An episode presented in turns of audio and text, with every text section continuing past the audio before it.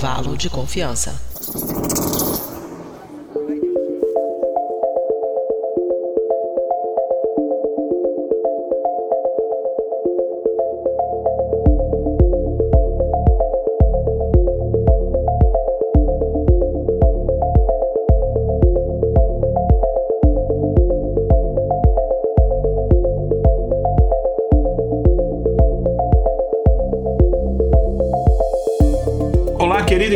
Querido ouvinte do Briden, está começando mais um episódio do Intervalo de Confiança, uma distribuição uniforme de pensamento crítico, e este é o nosso episódio, um episódio super especial, não só pelos convidados que a gente tem aqui, não só pelo tema, mas que é o nosso episódio número 200. Então é um número bacana que eu nunca imaginei, sinceramente, que a gente fosse chegar nesse número 200. Aí é legal, enfim, então terminando nossa quarta temporada, esse também é o último episódio desse ano. A gente, esse ano a gente vai voltar ao que a gente fazia os especiais de férias, né, que a gente fez alguns anos anteriores, mas não são episódios novos novos, enfim. É. Vocês vão entender, assim, no, depois do ano novo, vocês vão entender como é que é. Mas, de fato, é o último episódio dessa temporada. A gente não vai tirar férias, porque a gente já tá trabalhando na, nos episódios do, do, ano que vem. Mas, enfim, é o último episódio dessa temporada, o episódio 200, um episódio muito especial. E, normalmente, os últimos episódios do ano, a gente tenta fazer um episódio, um tema diferente. Um, um, enfim, o ano passado a gente fez, acho que foi um bate-papo da equipe. Ano retrasado a gente fez um, uma espécie de premiação, que infelizmente a gente só fez um ano premiação do, só em podcasts de ciência. Inclusive, o, o SciCast, que um dos convidados aqui faz parte, concorreu em quase todas as categorias. uh, inclusive, ganhou, acho que uma ou duas categorias também, inclusive, enfim.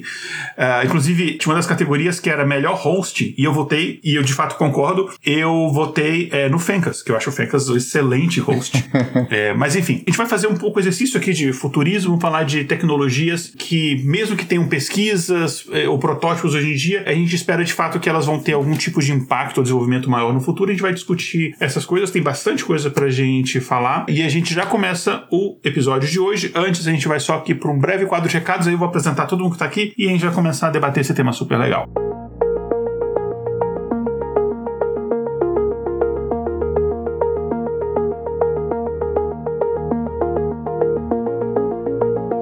Oi pessoal, aqui é o Igor. Enfim, este é o nosso último episódio do ano e hoje eu mesmo vou trazer os recados para vocês. Esse episódio a gente vai falar sobre o futuro da tecnologia, vou falar de futurismo, né, futurologia, enfim. E eu queria tentar prever um futuro aqui, eu preciso da ajuda de vocês para concretizar ele. A gente precisa aumentar o nosso alcance nas redes sociais, em todas elas. A gente precisa inclusive aumentar o nosso número de ouvintes. A gente está estagnado ali por volta ali dos 38 mil até 45 mil ouvintes por semana, enfim, há já bastante tempo. Então a gente é um número bom, a gente está feliz com ele, mas a gente quer levar o nosso conteúdo para mais e mais pessoas. Então eu já pedi para você nos ajudar. A primeira coisa que você vai fazer é o seguinte: curta a gente, siga a gente nas redes sociais, em todas as nossas redes sociais, inclusive porque a gente posta conteúdos diferentes nelas. Por exemplo, no LinkedIn a gente está postando textos e, enfim, tem, tem, coisas bacanas surgindo aí, tem cortes dos episódios, coisas bacanas surgindo. Então eu peço que você nos siga e, além de nos seguir, você vai pedir para as pessoas que você conhece também seguir. Vamos crescer é, o nosso número de ouvintes para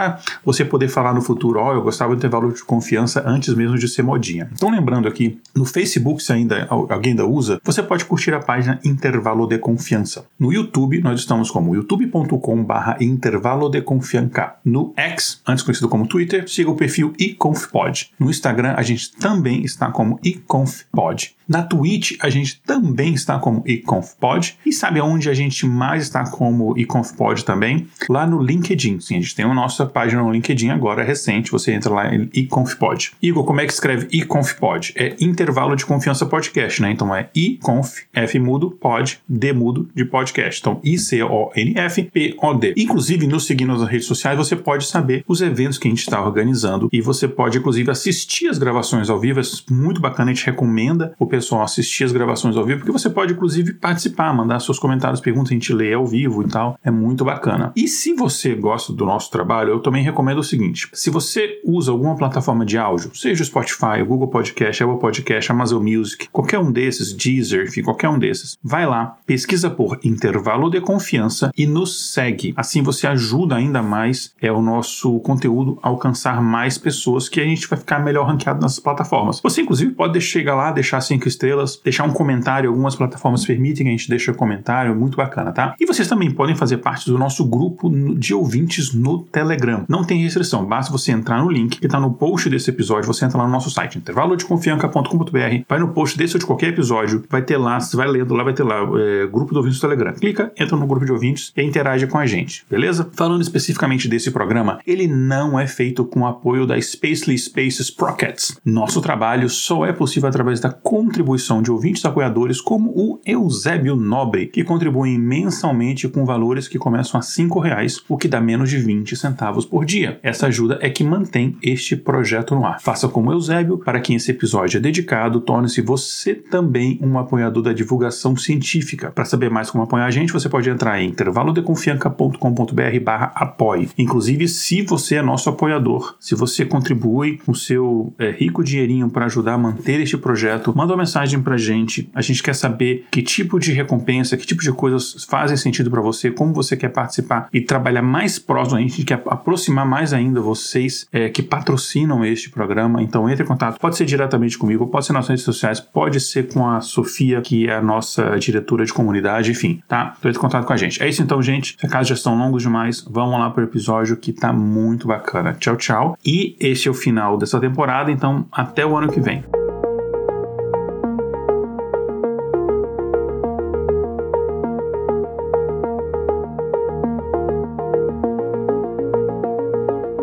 Gente, para quem não me conhece, eu sou o Igor Alcântara e trouxe duas pessoas aqui. Esse é o nosso episódio com a maior porcentagem e quantidade de físicos no episódio. 75% das pessoas gravando esse episódio. É bom que a gente pode usar a estatística para o jeito que a gente quiser, né? 75? Não, 75 não. 66. Não tem quatro pessoas, são três posts, 66%, tá vendo?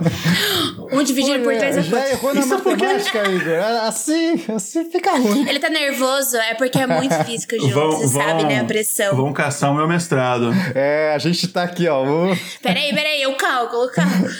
a não ser que esteja contando o, o cachorro da Jay, aí pode ser. São que é dois, é hein? Então vai ter que. É... Ah, que, que é físico também, não é isso?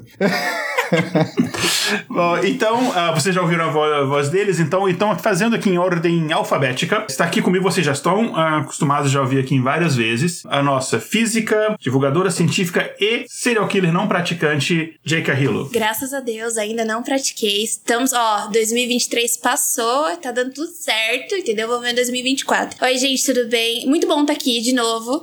É, já falei que o intervalo de confiança sempre foi minha segunda casa e agora é minha segunda casa, pois estou de volta. então, muito obrigada pelo convite mais uma vez, Igor. Bacana. Olha, uma novidade que a gente acabou de falar, a está de volta oficialmente a equipe e tal. Mas a gente vai deixar para o ano que vem que a gente vai contar exatamente é, o que, que, a gente está planejando aí. Ah, e se não podia, só vai ficar para quem ouviu a live, senão você corta essa parte. Não, pode deixar, não tem problema não. Eu vou então, já beleza. deixar a pessoa na expectativa. E também está aqui, já gravou com a gente aqui, é, infelizmente apenas um episódio, mas a gente vamos tentar corrigir e chamar mais vezes aqui. Historiador, físico, produtor e apresentador do que, na minha opinião, é o melhor podcast podcast que foi lançado no Brasil em 2023, que é o Brasil Vai ao Espaço. Já, já indicamos aqui, inclusive. Eu indiquei para todo mundo que eu conheço. Eu vi, eu vi.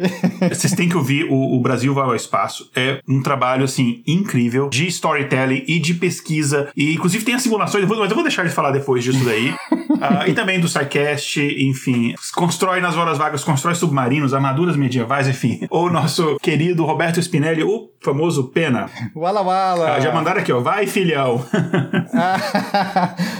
Wala Wala. É, bom, então eu sou esse físico meio maluco que gosta de construir coisa, sou divulgador científico pelo SciCast e também agora é, tô com um canal novo, ó, vou, vou fazer um lançamento aqui, vou fazer um Olha lançamento que legal. Aqui, tô com um canal novo no YouTube, não sei se eu falo agora, se eu falo no final, aí não sei. Como você quiser. Mas é que eu...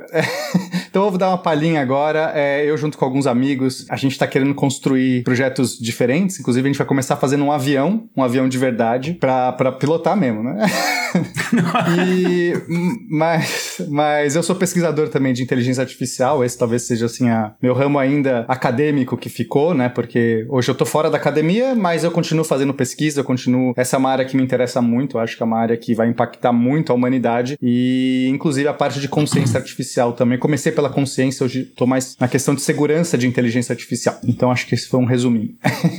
Bacana. Enfim, a gente vai falar então aqui de. Deixa, algumas... ah, deixa eu falar o nome do canal, porque eu não falei o Ah, é verdade, né?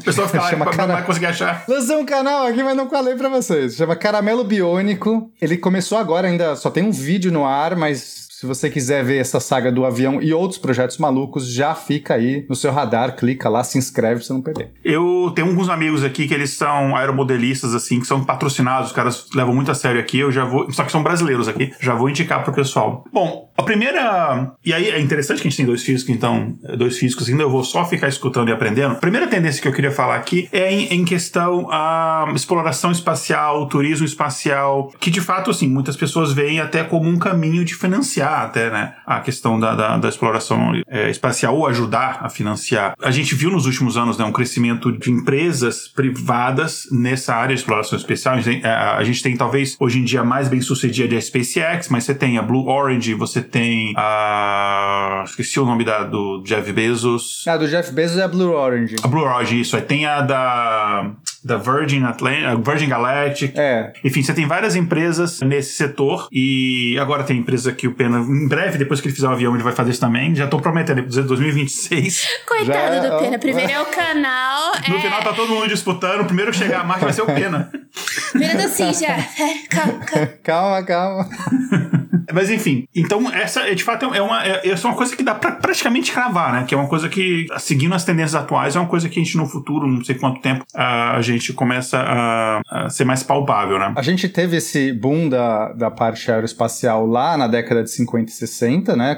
Justamente corrida espacial, e aí ficou um hiato. A gente construiu uma estação espacial, a gente colocou telescópios espaciais, a gente fez várias coisas desse tipo, mas tudo na órbita baixa da Terra. A gente ficou só aqui. E agora tá tendo essa nova corrida espacial, que tá impulsion- sendo impulsionada tanto por empresas privadas é, e também por agora um- uma rivalidade com a China. Isso eu achei interessante, né? Então, existe, digamos, esse consórcio ocidental, que é liderado pela NASA, a ESA e, e as, e- inclusive as empresas privadas ocidentais, SpaceX, etc. E a China, que está fazendo seu programa espacial, agora as duas, nessas duas, esses dois polos tentando chegar na Lua o mais rápido possível. Então, uma nova corrida espacial. Obviamente não é mais chegar na Lua para pisar na Lua, porque isso já foi feito, mas agora sim para ter uma base, para ter uma exploração, inclusive, de hélio 3 que tem na Lua e outras possibilidades tecnológicas que pode vir. Inclusive, ter uma base na Lua é um, um posto avançado para você conquistar o resto do espaço, porque sair da Lua é muito mais fácil do que sair da Terra. Uhum. Se você constrói uma nave na Lua ou na órbita da Lua, ou até mesmo na órbita da Terra, mas enfim, se você constrói uma nave fora da Terra, é muito mais fácil para você sair depois, porque grande parte, para você,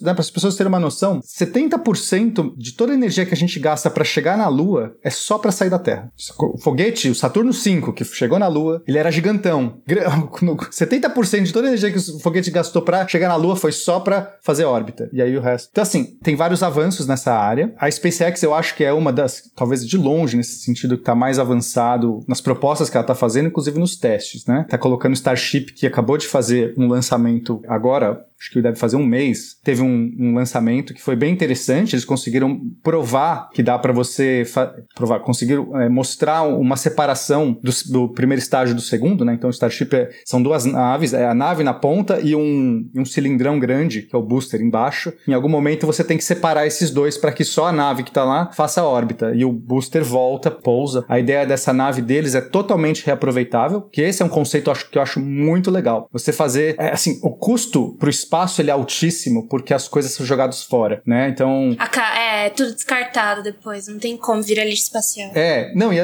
é, a- tem parte que vira lixo espacial, tem parte que cai na Terra de volta. Mas as duas coisas são descartadas, essa que é a parte triste. Então fazer é, uma nave reaproveitável é uma coisa. Caríssimo. Uma coisa que você tava falando é que, tipo, eu prestei atenção que agora a gente tá, tipo, nessa corrida espacial de novo, né? Com duas potências, grandes potências. E enquanto eu tava fazendo meu mestrado, estou terminando agora meu mestrado, eu me deparei com uma. Eu trabalho com ficção científica no ensino de ciências da natureza. E daí eu me deparei com um livro que fala. É uma space opera, né? E daí eu falei assim, pô, é, eu nunca tive educação espacial na sala de aula. Porque toda vez que a gente fala sobre essa corrida, da astronomia, astrofísica, a gente acha que a gente ou tem que virar engenheiro, ou tem que virar diretamente. Você vai direto pra faculdade, e daí você nem tem a opção de você se arrepender e depois fazer outra coisa. E nesse mês, tipo, eu falei assim, pô, como eu posso levar pra, pra galera que tá na escola sobre educação espacial mesmo, né? Pra ver se é isso que eles querem, algum programa, se o governo tem alguma coisa. Daí você vê lá que tem um programa espacial de 1994 do governo brasileiro. Foi quando eu nasci, entendeu? O negócio ficou meio sucateado por um tempo. E daí eu consegui achar a, a Abby. Então eu queria falar um pouco sobre como, se você gosta desse assunto e você quer, tipo, fazer um curso, uma capacitação antes de você ir pra faculdade e depois chegar lá e, tipo, puta, não era bem isso que eu queria. Tem a EB, né, que é a escola virtual, e tem bastante cursos de capacitação, tanto de ciências aeroespaciais como de ciências exatas e da Terra. Então, é um programa aí, é uma escola, basicamente, ela tem um processo para você entrar, você tem que fazer uma mini provinha para você poder completar os cursos, e daí você vai lá e faz o curso. Se você curtir, você pode seguir uma carreira acadêmica em relação a isso, ou então você só pode ir lá conhecer, ver como é que é, né? Então, eu acho interessante que a gente sempre fala dessas grandes potências, mas raramente fala de o que, que o Brasil tá fazendo em relação a isso. E a gente tem outros problemas um pouquinho maiores, né? Então, acho que dentro da escola seria muito legal a gente fazer esse tipo de propaganda mesmo, né? De que você pode, de alguma forma, entrar lá por essas vias. Bacana. E assim, o, o, o Pena comentou, inclusive depois deixa os links que a gente vai botar no post do episódio quando o episódio sair. O episódio sai, pra quem tá acompanhando ao vivo, o episódio sai na quinta-feira da semana que vem. Aí vai estar todos os links de é, tudo que a gente indicar aqui no post. O Pena comentou uma parte de a gente, por exemplo, construir uma base na Lua, mas pensando, por exemplo, em turismo espacial, a gente pode eventualmente até ter hotéis, né? É, pode ser na Lua ou até mesmo antes, né? hotéis em órbita, né? Como a gente tem, por exemplo, a Estação Espacial Internacional, a gente pode ter alguma coisa assim, né? Tem, tem projetos assim, tem um que eu vi, eu não vou me lembrar o nome, eu, eu tenho uma memória muito ruim para nomes, que é uma empresa que eles estão fazendo, só que é um balão, né? Que vai, vai subir, parece que é um passeio de seis... São, são habitats infláveis, é isso? Não, ele é, um, é como se fosse é uma, uma redoma, e aí é um balão que vai levar, mas é um, ele vai levar, na, assim, pra estratosfera, não sei exatamente a altura específica, mas são seis horas, você chega a ver a curvatura da Terra, e você, enfim... Ah, entendi, entendi. É só pra subir e descer, achei que era Isso, pra... e Aham. aí, e eles falam que é são seis horas de passeio e tal, é, mas eles parece que vão começar, estão, come- já ve- venderam já as primeiras passagens, Seis horas de passeio num balão, mas daí, tipo, como faz pra comer, ir ao banheiro, tipo. Não, não, mas não é um balão. Imagina que é uma redoma, como se fosse uma sala. Ah, Com cadeira, com banheiro, com, enfim, toda a estrutura e toda de vidro. uhum. Então, pra você, você chega a ver o espaço, assim, você A chega. cápsula é fechada, ela não é uma cestinha, né? Ela É, é, toda fechada. tudo. Ela é toda fechada, exatamente, é. Isso aqui é movida por um balão lá em cima. Isso. Que legal. E, enfim, mais um balão que consegue chegar na estratosfera. Mas tem outros projetos ainda no papel. Vocês acham uma coisa. Porque o espaço, assim, o espaço a cada segundo está tentando nos matar. então tem vários problemas. Graças a Deus. Imagina se não tivesse, eu ia ficar um pouco preocupada. Eu não vou lembrar o nome do episódio, a gente até trouxe aqui um. Gente, ele é meu amigo, eu esqueci o nome dele, olha só. A gente trouxe, ele divulgou, ele foi. Eu tô, que é final de ano, vocês não têm noção, eu tô trabalhando umas 15 horas por dia. É, mas ele, ele publicou um artigo, inclusive, na, na Nature, e ele veio divulgar pela primeira divulgação dele que ele fez foi no Intervalo de Confiança, que era sobre do, é, doença, uma, uma doença que ele e os, e os colegas dele descobriram doença mitocondrial em astronautas. Ele estudou aqueles, aqueles astronautas gêmeos, né, os, o Kelly, que inclusive um deles é senador e tal. E aí ele veio contar isso, assim, cara, até doença mitocondrial a gente tá descobrindo e tal, porque o espaço de fato, o nosso corrente não evoluiu, tio Darwin não fez a gente pra poder é, viver no espaço. Me lembra muito da, do seriado The Expanse, né? Quando a esse diferença da galera é a diferença da galera que nasce em Marte, nasce é, ali no cinturão de asteroides, que esqueci qual é o nome do em séries, e da galera da Terra. E como a galera que nasce em séries é, vai pra Terra e tem que ficar lá numa cápsula porque a gravidade é diferente e vai afetar toda a estrutura do corpo. assim. Eles são até super altos e magros, né, por causa da, da baixa gravidade. Isso, isso. Aquilo pra mim, eu até fui pesquisada. Eu falei assim, calma, eu quero ver a curaça desse negócio. E realmente é, é incrível, porque, tipo, eles pegaram mesmo a relação da gravidade, do que acontece com o corpo humano e o que poderia acontecer quando a pessoa nascesse em uma gravidade diferente da Terra. Então, fenomenal. É, eu, eu, eu torço pra que isso aconteça, entendeu? E a gente possa.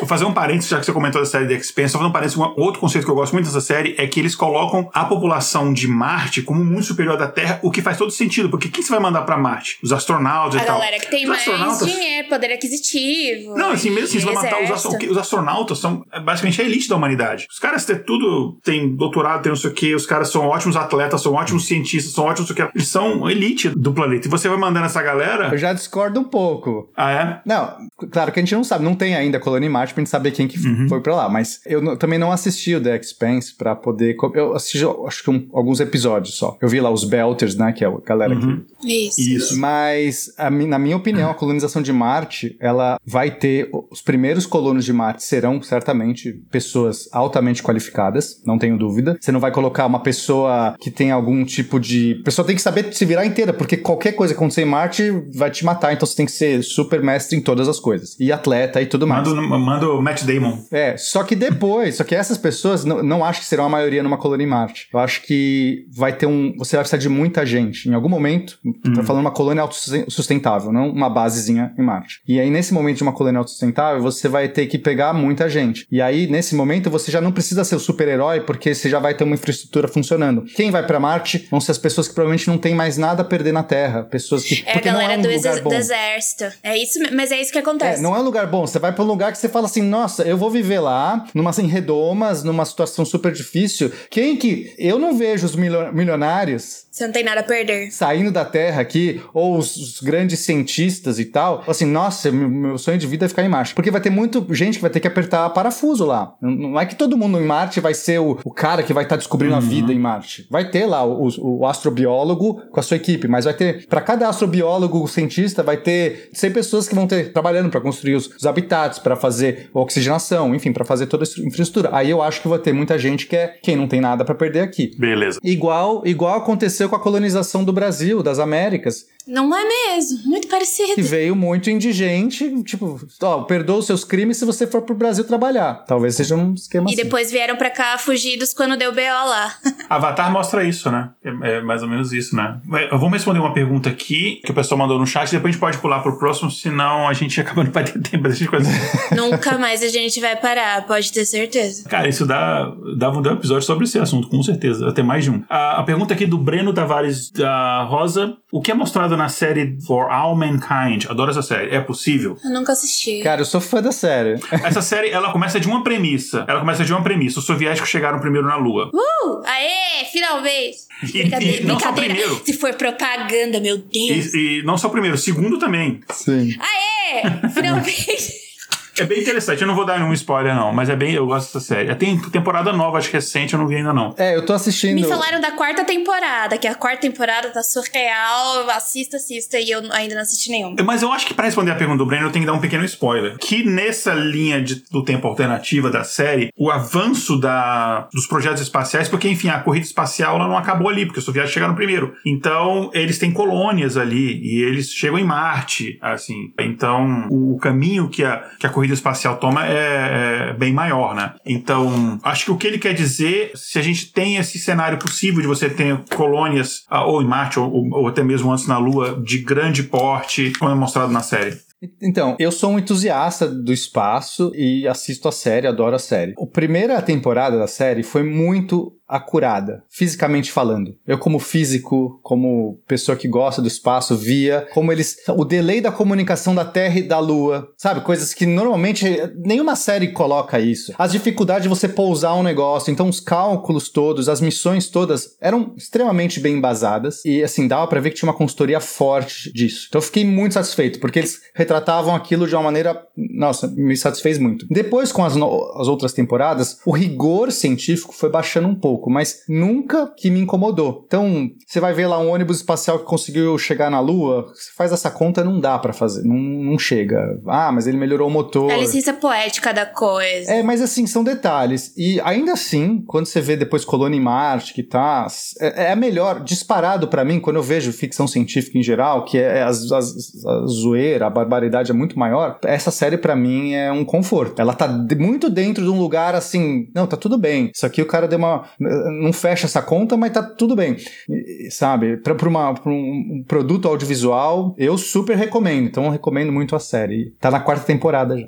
Outra possibilidade que a gente levantou aqui é sobre o avanço de nanotecnologia, é, interface cérebro-computador, que são coisas que a gente já tem em pesquisas atualmente. A gente já tem algumas pesquisas, muitas ainda no campo teórico, por exemplo, do uso de nanotecnologia na medicina, de você fazer um tratamento de câncer Isso. específico para aquele câncer, para aquele organismo, ou para você dar um determinado medicamento que eu trabalhei uma época, a questão do hiperfoco, eu trabalhei uma época com a Pfizer e lá, conversando com o pessoal que desenvolve medicamento, e eles me falaram assim, o maior trabalho que a gente tem não é necessariamente o desenvolvimento do medicamento em si, é o meio desse medicamento chegar no órgão que ele tem que chegar, na dosagem correta e não afetando tudo, porque você não consegue, a não ser que você faça uma, injete aquele medicamento diretamente naquele órgão, que é muito invasivo, é um, um processo complicado, porque ele não pode, ele tem que passar pelo estômago, por exemplo, se for um medicamento Isso. via oral, e ele não pode se, se desintegrar, e ele vai passar pelo fígado. Eu passei por uma situação mais ou menos assim, porque eu tirei um tumor do meu pescoço, eu tirei minha glândula submandibular, né? E deu tudo certo, era benigno, não tinha problema nenhum. Mas, como a gente ainda não sabia se era benigno ou maligno ainda, a minha médica, que é especialista em é, cabeça e pescoço, ela tava me explicando como é a situação de, tipo, você ter que fazer uma quimioterapia num lugar tão específico que é, tipo, é muito mais fácil dar nas parótidas, né? Que não são nossas glândulas salivares aqui do rosto, a gente tem a submandibular e tem as menores que são a da, a da língua. Essa daqui, geralmente, quando você tem uma, um tumor aqui, é retirar toda a glândula. E se for maligno, é raro, se for maligno, não tem como fazer uma quimioterapia. Porque a quimioterapia, ela não vai conseguir agir só nessa região e vai fazer muito mais dano pro corpo do que bem pra, tipo, tratar, né, ali. Então vai ser só radioterapia, porque é muito mais localizado e daí não vai afetar o resto do corpo. É muito mais forte? Com certeza é muito mais forte. Mas é mais localizado. E daí ela tava falando que existe pesquisas de um, um método menos invasivo que não seja rádio, porque a rádio geralmente num plano de quimioterapia de tratamento de, de câncer é o final, né? Você faz para ter certeza que nada vai voltar ali. E nesse caso você faz direto a radioterapia. Então ela tava explicando que para casos assim existem muitas pesquisas e avanços. Eu espero que daqui a alguns anos, tipo 5, 10 anos, isso já seja possível, porque ela já tava falando de estudos que estão quase alcançando. Então, eu acho que vai ter muito avanço aí de nanotecnologia em relação à saúde. A gente fala de nanotecnologia, mas a gente esquece que a própria prótese de audição, né, que as pessoas usam, já é um avanço da tecnologia interface cérebro-corpo, entendeu? Tipo, é uma coisa que a gente esquece de dizer que isso já foi alcançado. Então, eu acho que pelo fato das IAs estarem avançando de uma forma assustadoramente rápida, a coisa pode acontecer daqui, acho que uns 5, 10 anos, com toda certeza. Bacana. Eu tenho visto também bastante avanço nessa área, principalmente agora com essas invenções malucas de tentar implantar direto um, um chip, né, alguma interface eletrônica direto. E a gente já tá, começa a falar sobre transhumanismo. E eu acho que essas coisas ainda vão levar um tempo até serem minimamente reguladas, é, verificadas, porque tem todo um, um risco, né? Estou especificamente falando dessas, desses implantes. Uhum. Mas eu acho que vai ter muita gente que vai, vai ser cobaia, né? Acho que a gente vive num mundo hoje que tem, que tem de gente que fala assim, não, eu, se pode melhorar alguma coisa aqui na minha vida, implanta aí, troca meu olho pela, pela uma câmera. Tipo, que não, né? Eu acho que tem muito. Visão noturna. Eu vou falar pra vocês, eu tenho um chip em mim, não sei se vocês sabem. Eu tenho um chip de hormônio, que é o implanon. Ah, eu achei que era da vacina. Eu, eu tenho. não, eu tenho um chip real. Eu implantei um negócio em mim, é um negócio assim, mais ou menos. E ele dura três anos e ele é hormonal, tô jogando hormônio. Eu tinha que aumentar minha dosagem de, de hormônio. Eu era qualificada para receber progesterona, era por isso que eu coloquei. É, você tem que ver se tá tudo certinho com você, isso aqui. Mas já é, é um chip, gente. Eu uso um implante dele. já, já disse, essa tecnologia já tá, tá, aqui, né? Mas agora imagina quem, pessoa que vai querer colocar isso no cérebro para ter alguma vantagem, um acesso na internet de uma rápido, para poder falar. Né? Imagina você navegar numa internet. Eu toparia, computador, hein? sem precisar de um mouse. Enfim. Então, eu acho que talvez, como já existe essa tecnologia sendo desenvolvida, talvez mesmo se tiver esses cobaias, as pessoas que vão se candidatar, isso pode acontecer rápido. Rápido que eu digo, né, coisa de cinco, cinco anos, talvez. Mas, eu não sei, é, é, é, pode ser que tenha algumas coisas ruins no processo. Então é um chute que, eu não sei se daqui cinco anos vai ser comum, acho que comum não vai ser, mas se já vão ter os primeiros primeiros seres transhumanos de, de cérebro implantado, né? É, tem um documento que. É, um estudo, na verdade, um estudo, eu não sei como é que eu poderia classificar isso, mas enfim, um documento foi produzido pelo Pentágono, que ele se chama, acho que é Soldado 2050, algo assim o nome, mais ou menos isso. Que ele lista algumas usos de tecnologias que eles poderiam implantar em soldados para poder melhorar eles em combate. Um deles, por exemplo, é você implantar chips que permitisse os soldados se comunicarem entre si, aquele grupo, por via telepática, enfim, né? Uh, o outro é, por exemplo, você fazer uma espécie de. Não é substituir o olho, mas você fazer uma melhoria no olho para a pessoa ter naturalmente visão noturna e conseguir fazer zoom com o próprio olho. Imagina, você tá aqui. Não estou. A gente tem, né? Eu tô usando um aqui, inclusive, chama-se. Não é um zoom, né? Mas só pra corrigir. Chama-se uhum. óculos. a gente tá falando muito disso. Tem um livro que eu, que eu li pro mestrado que, infeliz, infelizmente, não tem traduzido em português. Berinas, desculpa, vocês vão ter que piratear o negócio aí. Se chama Sinners, é uma, um cyberpunk escrito pela Pat Cadigan. É um late cyberpunk, porque ele foi escrito na década de 90. Ela basicamente só teorizou o GPS antes do GPS ser usado como a gente usa hoje. E tem uma, uma tecnologia que ela fala que para mim eu fiquei assim assustadíssima. É um implante no cérebro que você pode controlar as doenças psiquiátricas. Então, por exemplo, um potencial suicida, ele pode colocar essa placa para ele, tipo, aliviar essa sensação. O problema é que essa placa, ela te dá o poder de sentir o que é quase se matar. Porque é meio que tipo, olha, se você fizer isso, é isso que vai acontecer. E a pessoa acaba ficando viciada na sensação e ela vai se matando várias vezes. E eu fiquei assim.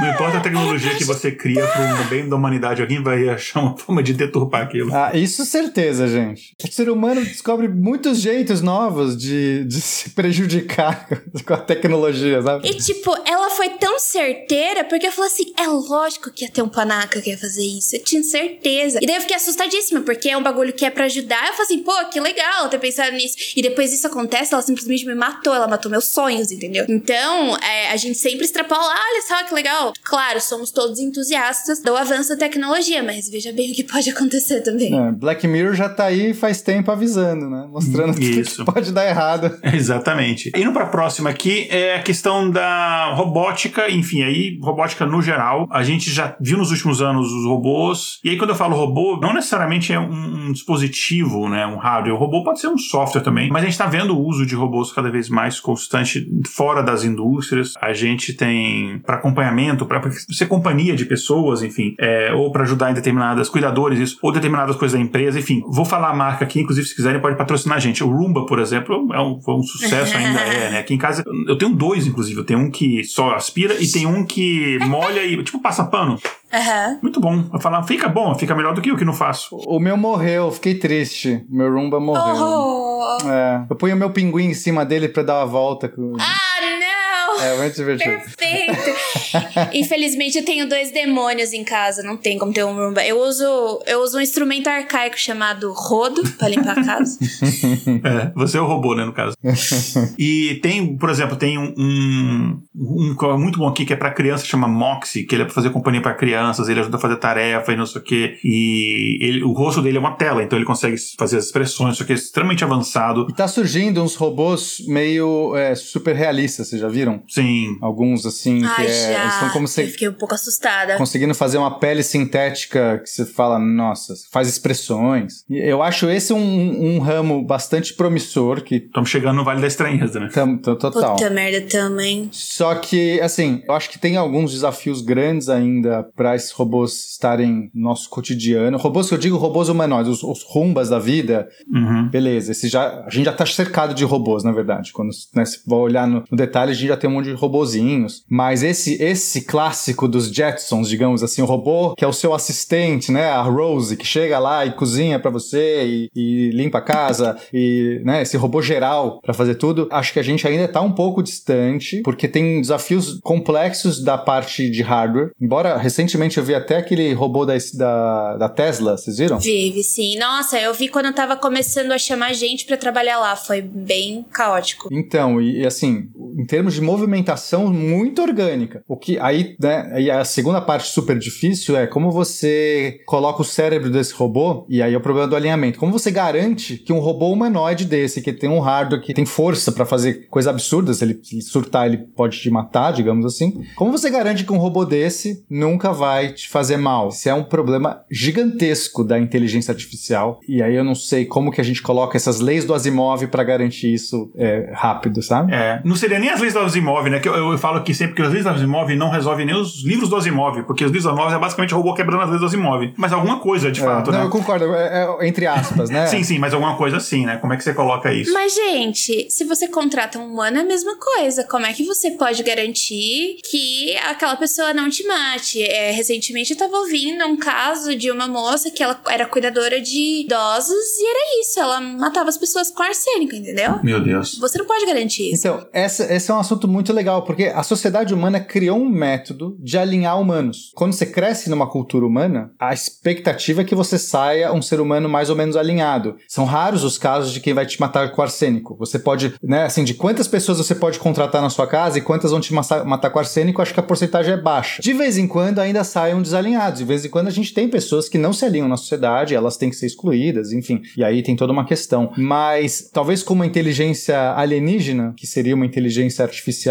né, que não veio nem talvez da nossa cultura como a gente cria os seres humanos, que é um jeito de alinhar, Pra poder ser perfeito, assim. é, mas já funciona inerentemente de um jeito diferente. Por isso que eu falo que é uma Uhum. inteligência alienígena. Ela não veio de toda a, a ordem da, da evolução natural. Todos os seres que habitam a Terra, os seres vivos que habitam a Terra, vieram, eles já têm um monte de mecanismos em comum. Essa inteligência não tem esses mecanismos em comum. E como que a gente garante, então, que uma inteligência alienígena não vai te matar com arsênico, talvez por muito menos do que. né, ou muito mais inteligências que vão te matar com arsênico do que humanos? Sim, porque ela vai aprender da gente, né? Da onde que ela vai aprender? Ela tá aprendendo da gente. Então não tem como você garantir isso. Eu fico pensando exatamente nisso. Nossa, porque a revolução das máquinas. Assim, gente, peraí. Mas se você tá fazendo as máquinas aprenderem do mesmo jeito que a gente aprende essa sociedade, você vai ter esses problemas. Não tem como você eliminar, entendeu? Quer dizer, pode até ser que tenha, mas por enquanto a gente ainda não sabe. É, interessante. Antes da gente passar pro próximo tópico, só deixa eu ver se tem alguns comentários aqui. Tem um comentário do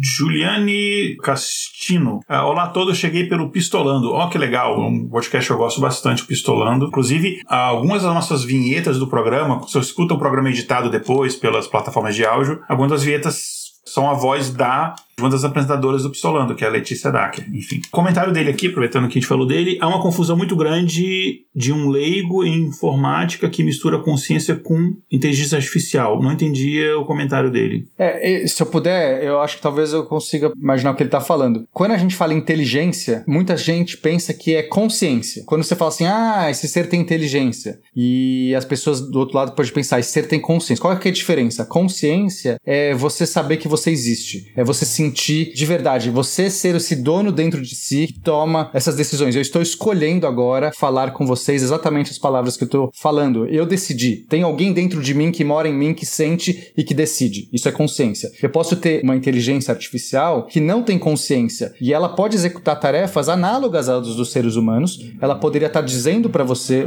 conversando com você, fazendo coisas para você e ela não sente, não tem ali alguém dentro dela que sente que tem consciência. Então é possível. Então esse é o grande dilema. Mas aí é uma questão é, se talvez um dia a gente tiver uma inteligência geral, uma inteligência que pode fazer absolutamente qualquer coisa que o ser humano faz, será que ela também não vai sentir como um ser humano? Esse é um grande dilema. Eu particularmente tenho a minha resposta. Eu acho que é impossível você fazer uma inteligência geral sem que ela desenvolva consciência mas isso é a minha posição. Eu tenho. a Minha pesquisa vai nesse caminho, mas enfim, não quero entrar muito a fundo. Mas, é, em princípio, você pode ter inteligências mais simples do que a nossa, sem ter nenhum tipo de consciência. É, e ele, ele, ele complementou aqui, né, o, falando que as pessoas acham que as máquinas vão decidir dominar o mundo, né? Sabe o que eu acho interessante? É porque é isso que a gente faz, nós, seres humanos, é isso que a gente fez quando a gente chegou em locais com menor avanço tecnológico. Os europeus, por exemplo, fizeram exatamente isso. Os europeus foram para, é, por exemplo, para África, para as Américas, que eram locais com menor avanço tecnológico, e eles dominaram, mataram, invadiram, conquistaram. Ou se é isso que a gente faz, a gente está achando que necessariamente é isso que as máquinas vão fazer. Mas tem a questão do alinhamento, enfim, tem outras coisas que a gente não tão, não tem como a gente garantir que vai ser exatamente isso, né?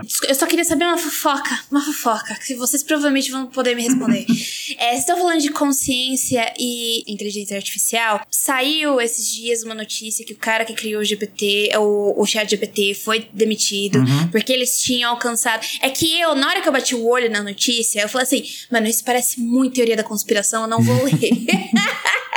e deixei pra lá. E, e, qual é essa fofoca? É teoria da conspiração mesmo? Ou, tipo, realmente aconteceu? Porque tem esse rolê, né? Não, não foi, não. É, foi é, meramente disputa de poder. Ah, não, que droga, tava uma feliz. Então, eu já, eu já não tenho certeza. A minha... Ah. Então, é que aí a gente vai entrar um pouco na teoria da conspiração. Mas, é, assim, Sam Altman foi demitido de uma maneira muito bizarra e, e aí cogitou-se que poderia ser algum avanço interno da OpenAI, até vazou alguma coisa, tal, que seria um sistema chamado Q-Star, e depois, não, não era nada disso, era, na verdade, um problema de alinhamento humano ali no board, né? Uma das, das diretoras do board estava, é, de algum jeito, falando, fazendo no seu artigo acadêmico, falava mal, entre aspas, não era mal, fazia alguma coisa que o Sam, contra a OpenAI, falava alguma coisa da OpenAI que...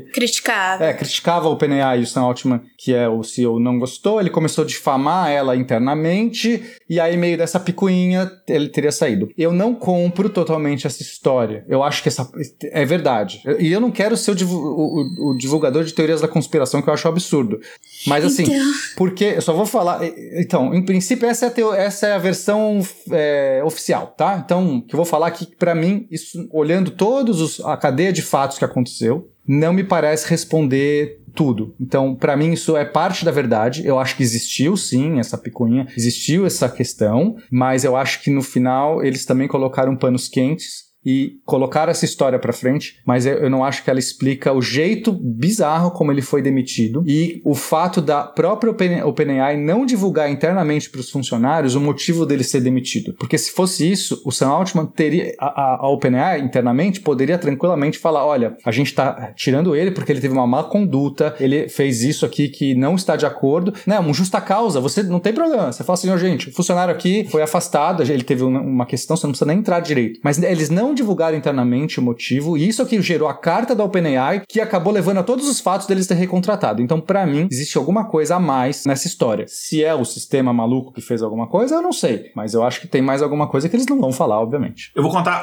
a versão que chegou a mim dessa história, que foi basicamente o seguinte: a OpenAI, quando ela foi criada, a ideia era ser uma empresa sem fins lucrativos para criar uma inteligência artificial geral para o bem da humanidade. Isso está no documento de fundação da empresa. E aí eles captavam, inclusive, eles aceitavam doações individuais e tudo, enfim. Só que era uma época, ainda mais depois com a da aquisição do DeepMind, que o Google dominava completamente o mercado corporativo de inteligência artificial e estava com largos avanços. Eu cheguei em conferências assim, ver umas demonstrações de, coisas de inteligência artificial e de tecnologia no geral que o Google estava desenvolvendo, que era coisa assim de ficção científica incríveis. Ninguém imaginava. A Meta estava fazendo algumas coisas e tal, mas eram coisas muito ainda incipientes. Daí chegou um momento que o Sam Altman e o esqueci o nome do sócio dele, uh, eles chegaram conclusão de que a gente está indo muito lento a gente precisa de fazer ter uma ingestão muito grande de dinheiro e tem muito lema. Mas como é que a gente vai convencer investidores a investir dinheiro se a gente não tem fins lucrativos? E eles criaram uma situação meio, meio, sei lá, meio bizarra, meio Frankenstein, que eles criaram um braço comercial da OpenAI. E é o board da OpenAI era um board que você tinha uma representação grande desse pessoal ainda do braço não, sem fins lucrativos e tinha o pessoal da, da área comercial. E aí eles fizeram rodada de investimento, a Microsoft botou bilhões de dólares, enfim, como a gente sabe. E, engraçado que a Microsoft estava tão desesperada, que ela estava tão fora do mercado, que ela botou um monte de grana sem direito a um assento no, no, no conselho. Então, assim. Ô, oh, bichinha. Tá, oh. Enfim, mas porque ela, ó, quero entrar no jogo. E aí, enfim, com a popularização do que é o GPT, já é uma tecnologia que já tem alguns anos, não saiu no, no, no final do ano passado. Mas a popularização do chat GPT a partir de novembro, dezembro, principalmente esse ano, enfim, as ações foram lá em cima e tal. E daí a versão que chega é o seguinte: poucas semanas antes da demissão dele, teve o OpenAI Dev Day. E ele anunciou várias novidades que o board não estava sabendo. Oh, ah Ah, entendi. Ah. Que era abrir mais a plataforma para empresas e, e conseguirem utilizar e tal. E isso assustou a galera. E aí eles queriam voltar para aquelas origens sem fins lucrativos ou inteligência artificial pro bem da humanidade. E aí demitiram ele porque acham que ele estava indo muito para esse lado comercial e estava esquecendo o que, a empresa foi fundada. É provavelmente a, a, a, verdade? Então, provavelmente a verdade é alguma coisa entre a versão que eu escutei e entre a versão que o Pedro escutou. Uhum. É, não sei, mas é, foi, foi o que foi contado. E aí, enfim, essa história é muito interessante porque a Microsoft viu isso numa oportunidade quando os funcionários ameaçaram a sair junto à Microsoft. Eu contrato todo mundo. Sim. Vem todo Ai, mundo gente, pra cá.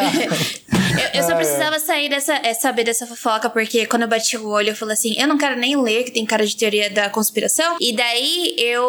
Vocês começaram a falar de. Porque essa é a teoria, né? Que provavelmente criaram alguma coisa muito próxima da consciência. E daí eu falei assim: Ih, isso aí tem cara de. Não, cara, não é isso que tá acontecendo. Agora, sinceramente. Desculpa cortar o rolê. Eu acho muito. Eu vou fazer o que eu acho muito. Eu vi um meme um dia desse falando assim, é, ou um mesmo vídeo, alguém falando assim: ah, tem aquelas teorias de conspiração que fala assim, aquela verdade que os cientistas não querem que você saiba. A gente, a gente faz podcast. A gente, se a gente gosta de alguma coisa, a gente quer contar para todo mundo. Não, a gente quer que você saiba. Quem não quer que você saiba é a galera que tem dinheiro. É. Presta então, atenção. Assim, se alguém tivesse chegado nesse ponto de desenvolver uma inteligência artificial geral, a quantidade de paper que ia sair disso, isso eu duvido. Essa pessoa, eh, ela já entraria numa, numa fila aí pra ganhar um prêmio Nobel de alguma coisa. Eu, eu dou como exemplo, vocês lembram que tava bombando o James Webb, bombando, bombando, e o Hubble, ele continua aí dando caldo, né? E o Hubble tava lá, pequenininho, ó, as comparações do Hubble com o James Webb. E daí o Hubble conseguiram detectar lá o buraco negro que foi ejetado de uma galáxia e no final das contas não era. Mano, o que virou de notícia? Buraco negro é ejetado da galáxia. Assim, todo mundo quer que você saiba que a gente encontrou um novo corpo celeste e que dá para estudar e que vai mudar a física. Meu Deus, a física não tá valendo mais nada no espaço. E daí no final das contas só era um errinho que o cara que viu não era nada daquilo. Então, tipo, a gente quer que, que todo mundo saiba, a gente quer ajuda, a gente precisa de ajuda, pessoas estudando. A galera que não quer que você saiba é porque tem. É aquela galera que, uh, eu quero esconder alguma coisa de você porque dá dinheiro. Não, o cientista adora falar sobre. Nossa, a gente só fala disso.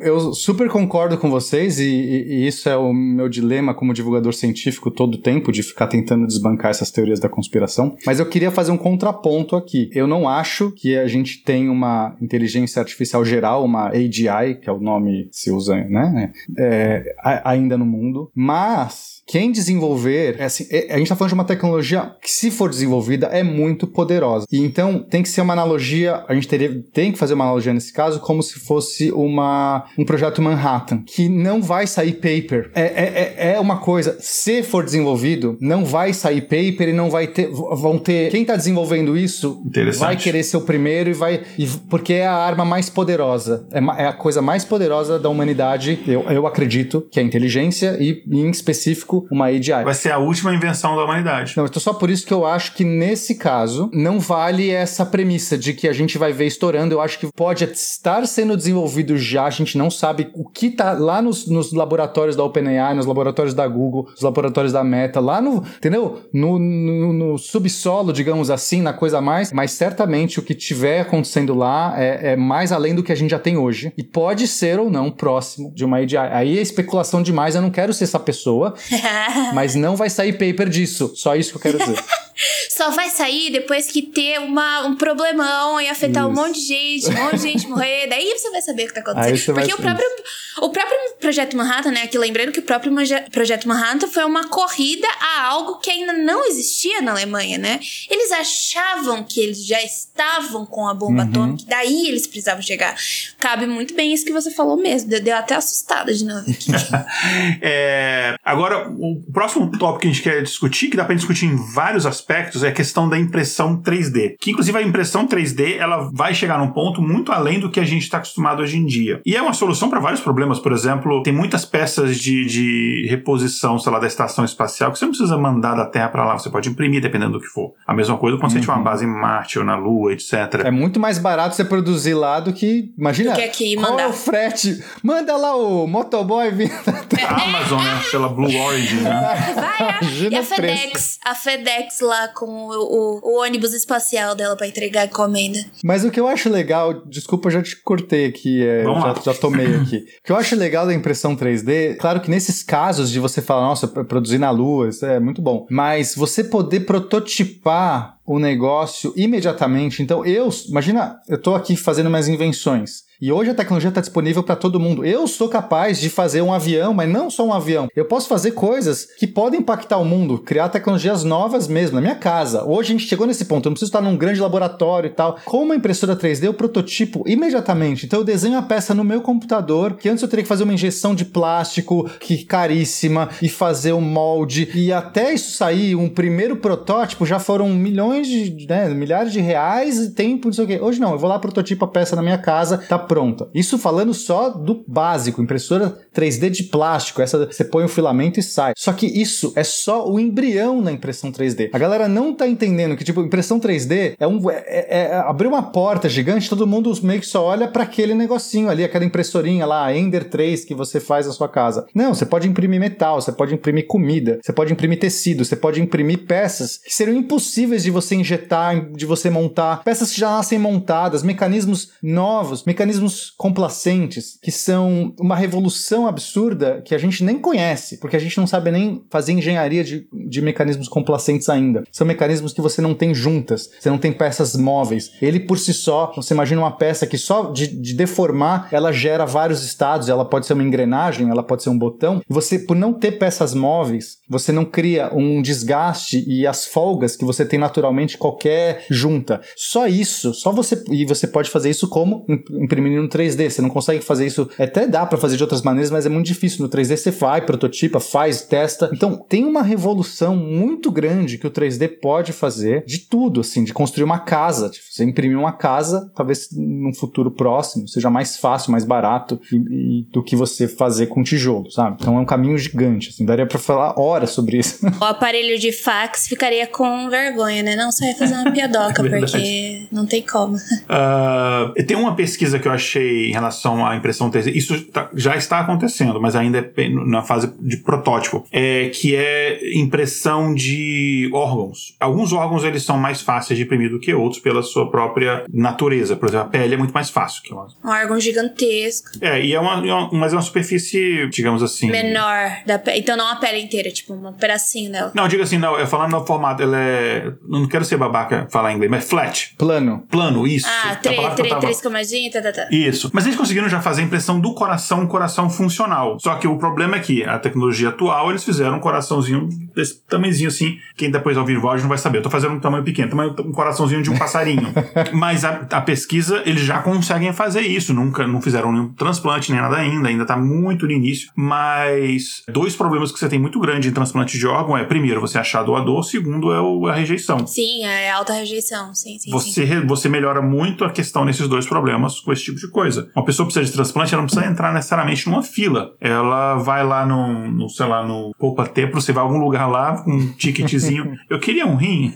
Não brincando, mas não vai me, ser assim. Mas me diz uma coisa, em relação à rejeição. Eu acho que seria um índice, tipo, igual ao nosso, não? Ou não? Porque, tipo, pode rejeitar. Por exemplo, eu sou extremamente alérgica. Em algumas coisas, meu corpo. Mas é que você usaria suas próprias células. Ah. E você usaria seu próprio. A matéria-prima é a sua célula. Coração vai ser o seu coração mesmo. Vai ser. Vai conseguir imprimir. Seu corpo não vai saber que é. Entendeu? Esse, isso, isso para mim é revolucionário. É um é. dos ramos da, da impressão 3D que é revolucionário. De você poder consertar tecidos humanos, né? Eu é, não sabia disso. Aí você pode gerar, inclusive, a questão da, é, da longevidade humana, porque você vai tendo falência de órgãos, você vai substituindo, você vai imprimindo novos, você vai criando. Então, isso para mim é um ramo muito. Vão querer viver tanto assim, gente? Mas porra! Então, é meio loucura, mas. E não precisa ser igual. Você pode ser, por exemplo, você, você mora numa cidade com altitude mais alta, você pode fazer um pulmão diferente para esse específico tipo uhum. de condição. Ou, sei lá, um jeito mais mundano. Você, é, sei lá, eu tenho amigos, por exemplo, que seria muito indicado para eles ter um rim um pouco mais assim, 2.0 para aguentar a quantidade de álcool que eles ingerem. é. Não parar de beber, né? Não, não para Isso. de beber, não. É. Que vai. Troca de rim. Não, pega esse rim aqui. A gente tá brincando, mas são coisas possíveis. Inclusive, não só isso, tem coisas assim mundanas, por exemplo. Hoje em dia já tem algumas facilidades. Por exemplo, eu, eu quando eu, eu. Muitas vezes, quando eu compro roupa, eu compro online, chego em casa, eu provo, eu tenho sete dias até eles cobrarem meu cartão de crédito e tal. Mas com, impresso, com impressora 3D, você pode ter, por exemplo, uma roupa impressa naquele momento para você. E aí ela vai ser feita uhum. para o seu corpo especificamente. Então isso tem aplicações em, em, em várias áreas. Então uma das áreas, inclusive, é sobre alimentos, que eu acho que é muito pertinente, porque a gente tá, obviamente, com uma questão climática, uma questão ambiental forte, né? Isso tá claro, assim. Quem não tá vendo isso, gente, vocês têm que acordar. E o problema, por exemplo, de, da carne é um problema ambiental, que as pessoas às vezes não se dão conta, porque a quantidade de água, a quantidade de recursos que você usa para produzir um quilo de carne é muito alto. Né? Isso não estou nem falando da questão animal. Eu sou vegetariano. Eu também pra sou. mim são todas essas questões. Olha que legal, já temos, somos maioria aqui também. uh, vencemos! Acabou a agropecuária. mas enfim, independente, né? Assim, então para mim são várias questões, mas a questão ambiental, ela é, é a carne, né? A indústria da carne, ela não é sustentável do jeito que é hoje. A gente teria que embutir todo o custo da água e ambiental para a gente vender. Não, hoje não é, não é embutido esse custo. A gente não está pagando esse custo. Então, o, a gente precisaria resolver isso de alguma maneira. E, e eu, eu, sei que a minha opção, que é ter uma dieta vegetariana, às vezes não é para todo mundo. E eu entendo o mundo. As pessoas têm hábitos e culturas e às vezes é difícil. Então, um jeito possível é você imprimir é, a carne, porque daí você não teve que criar um animal inteiro e, e toda aquela estrutura para criar o animal desde do, dele crescer e águas e recursos. Não. Você vai lá e faz o bife, né? E tal. Isso hoje. Calma aí, Pena, você tá dizendo. Calma aí, olha bem o que que você tá falando. E já, isso já existe em, em, de maneira experimental. Você tá já dizendo. Existe. Você está quebrando a roda do agronegócio, da agropecuária. É isso, Pena? Que é impresso... é, uma tô... impressorinha.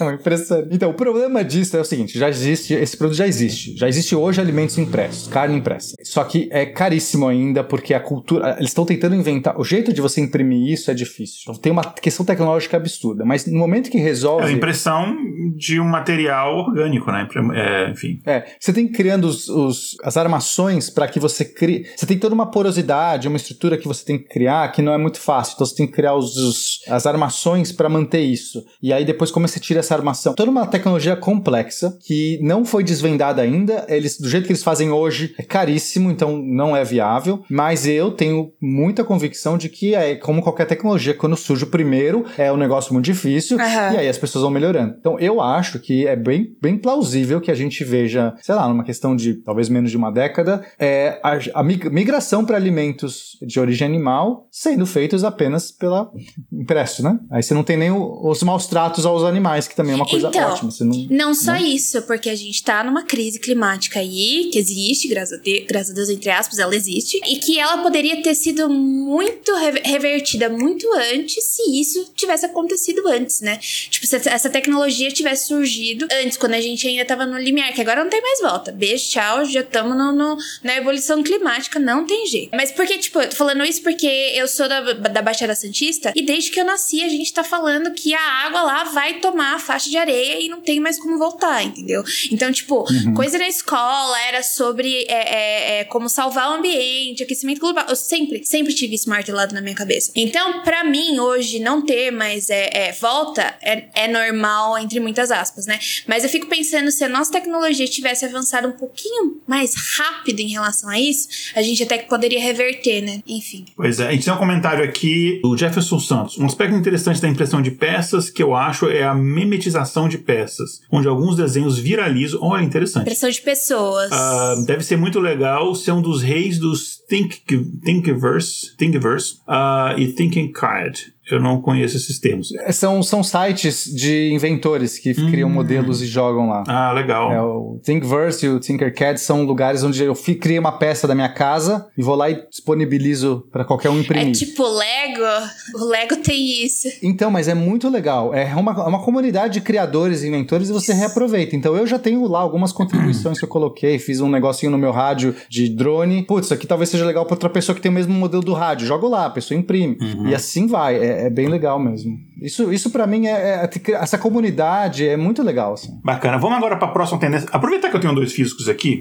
e aí, de fato, aqui eu vou ficar calado. Eu só vou introduzir o tema aqui, enfim, porque de fato é assunto que eu não posso ter a audácia de falar que eu entendo. Uh, que é a questão da computação quântica. É, a gente tem alguns avanços, uh, ainda muito pequenos nesse assunto, mas acredita-se que no futuro, enfim, já que está tendo pesquisa, dinheiro, investimento nisso, é um assunto que vai ter. O ponto que me interessa muito nisso também é que, por exemplo, na parte de inteligência artificial, você vai ter, assim, algoritmos que vão conseguir rodar de forma muito mais rápida em, computadores quânticos. Tem o lado ruim, porque, enfim, as criptografias mais avançadas vão ser quebradas de forma muito fácil com um computador quântico. Você tem que repensar toda a questão de segurança também. Mas, enfim, já falei demais. Uh, como vocês veem o avanço da computação quântica e, e já botando vocês aqui na Berlinda, vocês têm mais ou menos uma ideia de quando isso vai ser uma, uma realidade, não na casa das pessoas, mas assim, de ter uma, uma utilização prática? Você falando 10 anos, 20 anos, 50? Nossa, é, é, o legal da computação quântica que já é algo que já está décadas as pessoas. A gente está esperando esse momento já há muito tempo, né? Tem problemas muito grandes na computação quântica. Então, só para dar uma introdução rápida, a computação quântica, a diferença para a computação normal é que você usa um negócio chamado qubit, em vez do bit normal, que é 0 ou 1, um, né? Imagina os computadores, tudo trabalha com 0 ou 1. Um. A computação quântica você tem um qubit que pode ter um estado de 0, 1 um, ou um meio do caminho, uma mistura dos dois estados, usando alguns princípios quânticos de sobreposição, que é muito legal. Então, essa máquina é capaz de fazer contas que uma máquina tradicional, um computador normal, não consegue. Mas não necessariamente. Então, a primeira coisa que a gente tem que quebrar da computação quântica, ela não é um negócio mágico, que no momento que você tiver o computador quântico, ele vai fazer tudo o que você sonhou e tudo mais. Não. Algumas contas que hoje são muito difíceis para a gente fazer com computadores normais, a computação quântica vai conseguir fazer fácil. Então esse é o ponto legal. Mas tem outras contas que ela não, que ela é pior. Para algumas contas ela é pior do que a computação normal. E hoje, como a gente não consegue, então aí beleza. Então já entendemos que o qubit é essa coisa diferente e que ele pode fazer contas diferentes, que resolve alguns problemas diferentes que a gente quer resolver. Então ela é muito útil para resolver alguns problemas. O outro ponto é fazer um qubit é muito difícil. Qubit você tem que usar basicamente algum processo quântico, então você ou aprisiona elétrons ou aprisiona átomos ou você usa fótons. Tem vários tipos, é uma tecnologia ampla. Qualquer jeito de eu conseguir aprisionar estados quânticos reais, reais que eu digo, usando a quântica mesmo, o material tem que ter uma propriedade quântica para você fazer aquilo. Você pode fazer um computador quântico. Só que aí, qual que é o melhor jeito? A maior parte desses jeitos é tão difícil porque qualquer perturbação que você colocar nesse estado de átomos ou de fótons, você já perdeu completamente sua, o seu processamento. Imagina que eu estou fazendo uma conta, eu estou usando vários desses estados armazenados, e aí passa lá uma vibração, um calorzinho, alguma coisa, e alterou completamente todos aqueles átomos. Perdi a conta. Então, muitos desses qubits são gerados usando é, resfriamentos absurdos, coisas de criogênicos, assim, coisas de próximo da temperatura do zero absoluto. Só isso já inviabiliza você ter na sua casa. Você tem que ter uma instalação, um laboratório, um negócio parrudo, uma energia gigantesca para você resfriar essa estrutura e garantir então que ela vai ter um processamento no final. Mas aí sim, eu acho que pode, alguém pode inventar. Imagina quanto de dinheiro de pessoas estão hoje tentando inventar novos jeitos de fazer um qubit. Então, se alguém conseguir fazer isso numa temperatura eh, ambiente ou de um jeito que gasta menos energia ou de um jeito mais parrudo, aí sim a gente vai estar tá falando de uma computação quântica para o dia a dia das pessoas. Eu acho que o caminho está longe até lá. A IBM, se eu não me engano, tem o, os computadores que têm mais qubits e eu acho que gira em torno de uns 400. Imagina quantos bits tem no seu computador? Trilhões. Tipo, quantos mega, megabyte, um byte é 8 bits, um megabyte é 1 milhão de vezes 8 bits, um terabyte, vocês estão entendendo? É gigante. Quantos qubits a gente tem no máximo? 400. Isso porque é o mais avançado. A maior parte dos computadores quânticos, assim, tradicionais tem 12, 20, 50 qubits. Então é muito mais difícil a gente conseguir fazer uma computação quântica num nível de processamento como o atual. Mas mesmo você tendo só poucos qubits, 100 qubits, você já pode resolver problemas que um computador tradicional levaria à idade do universo. Então só é, é muito louco isso. Então, mas eu acho que ainda vai levar um tempo para estar tá disponível assim. A última vez que eu falei sobre computadores quânticos foi eu tava na minha última matéria, ó, tava na faculdade, mas não faz tanto tempo, tá? No 2021 que eu me formei. Eu tava na faculdade conversando com meu professor de é, lab de física moderna. E eu tava na, na mesa dele, na sala dele, e tinha um monte de disquete. E daí eu dei uma zoada nele. Ô, professor, ele é da segunda turma da Unicamp de física. Ô, professor, tá usando disquete pra quê? Daí ele, pra guardar informação. Daí eu, você tá me zoando? Daí ele disse, não, tem uma máquina que a gente usa aqui que a gente guarda informação no disquete. Daí eu falei assim, não, professor, você tá de brincadeira comigo. Daí ele, não, é muito mais fácil essa máquina me dar os dados dela no disquete. Deu, professor, não faz sentido. Daí ele me contou sobre os bancos. Como os bancos armazenam as informações de tantas pessoas. E daí ele tava falando sobre computação quântica, né? Ele falou assim, pô, mas não tem como é, é, acelerar aí esse armazenamento dos bancos em relação à computação quântica, não sei o que. Ele falou assim, lógico que eles vão fazer isso. É caro pra caramba. Uhum. É mais fácil. É que nem ter um disquete pra armazenar informação. É o que os bancos A fazem. maioria dos bancos usam mainframe e, inclusive, o maior demanda em vários bancos hoje em dia é programador COBOL. Foi a primeira linguagem que eu aprendi a programar nos anos 80 e os bancos usam até hoje. Exatamente. E daí ela- ele fez essa analogia, né, do disquete com a, eu, eu esqueci completamente que máquina que ele tava usando, porque eu não sei o que tem naquele laboratório lá da Unicamp que ele trabalha. Tem sim, você sabe. Você vai contar pra gente que vocês guardam ETs lá. Pior que eu não sei. Pior que, tipo, o Landers, gente, o Landers, pelo fato de ser um professor muito antigo, já aposentado, é, você fala com o Landers e ele começa a te contar histórias. E daí você se perde. Então, é, enfim, essa eu consegui pelo menos captar. Tipo, eu dei uma zoada nele no, no disquete, mas é essa a comparação mais básica do que o, o, o Pena tava falando. Os nossos bancos, eles usam disquetes enquanto a gente tem a computação quântica, mas só que não serve. Em determinados momentos ela não dá, não, não, não, não rola. Pergunta aqui do Jefferson Santos. Tem que ter outra linguagem de programação para o computador quântico? Sim. É, Fortran, brincadeira. toda. eu, eu no mestrado, eu, eu- depois eu peguei o R, né? pra Fazer estatística, mas eu fazia os negócios tudo com Lisp, que era uma coisa assim, era um pesadelo. Mas assim, você tem hoje é, bibliotecas que você pode usar para várias linguagens para programar computadores quânticos, só que não é a programação igual. Então você tem algumas funções. Então você pode, por exemplo, usar Python para programar um computador quântico, por exemplo, esse da IBM. Inclusive tem algumas bibliotecas específicas para isso, para C, para Python, sei lá, para algumas linguagens. E aí você pode fazer isso, mas é, pensa como se você estivesse usando uma interface. Lá dentro, o, o mecanismo que está mexendo lá o, o computador quântico não é, não é o mesmo mecanismo que está mexendo no computador clássico. Então você usa só uma interface em uma linguagem que você já conhece, que você já domina, através de uma biblioteca, para você fazer uma programação num computador quântico. Mas eu, eu, particularmente, nunca programei em computadores quânticos, até tenho curiosidade. Quem sabe um dia eu me vou por essa área, mas aqui, enfim, o tempo é limitado, não dá para fazer tudo na vida. O cara, fez submarino. Como se ele já não tivesse feito nada por enquanto, entendeu? Mas Já tudo fez bem. submarino, que aquilo eu achei surreal. É, e vai fazer avião. Então, não dá tempo do computador Eu. É, eu o- acredito, é o eu acredito que não Elon dá tempo. Musk brasileira, basicamente. Falta só o dinheiro. Não, não, não, não, compara não. com o Elon Falta só o Musk, não, eu dinheiro. É o Elon Musk ético. não, não quero essa, não quero essa comparação. né? Desculpa, Pena. Pa- Pode não parecer, mas eu gosto de você.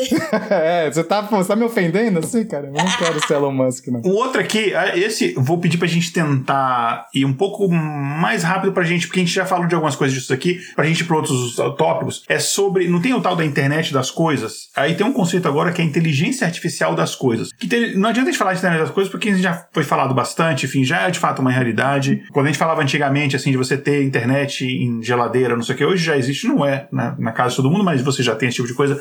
Mas a ideia é que é, você tem grandes passos sendo dados nessa direção quando você começa a ter modelos de inteligência artificial, algoritmos de inteligência artificial que rodam em, em equipamentos com menor capacidade. Por exemplo, o Google recentemente, recentemente mesmo, na semana passada lançou o Gemini, né? ele tem a versão nano dele que você consegue colocar em dispositivo móvel, em outros dispositivos menores e tal. E a tendência é que isso é, chegue a um ponto que você consiga. Quando eu falo de celular, né, parece que é uma coisa boa. O celular tem mais capacidade computacional que a humanidade inteira tinha em 69, quando a gente chegou à Lua. Sim. E, mas enfim, eu acho que a, Apollo 11 inteira tinha menos capacidade de processamento, enfim, do que uma, um chaveiro de um carro, assim, aquele chaveiro com chip e tal. É, Aí eu já duvido. Mas não, eu, eu não sei.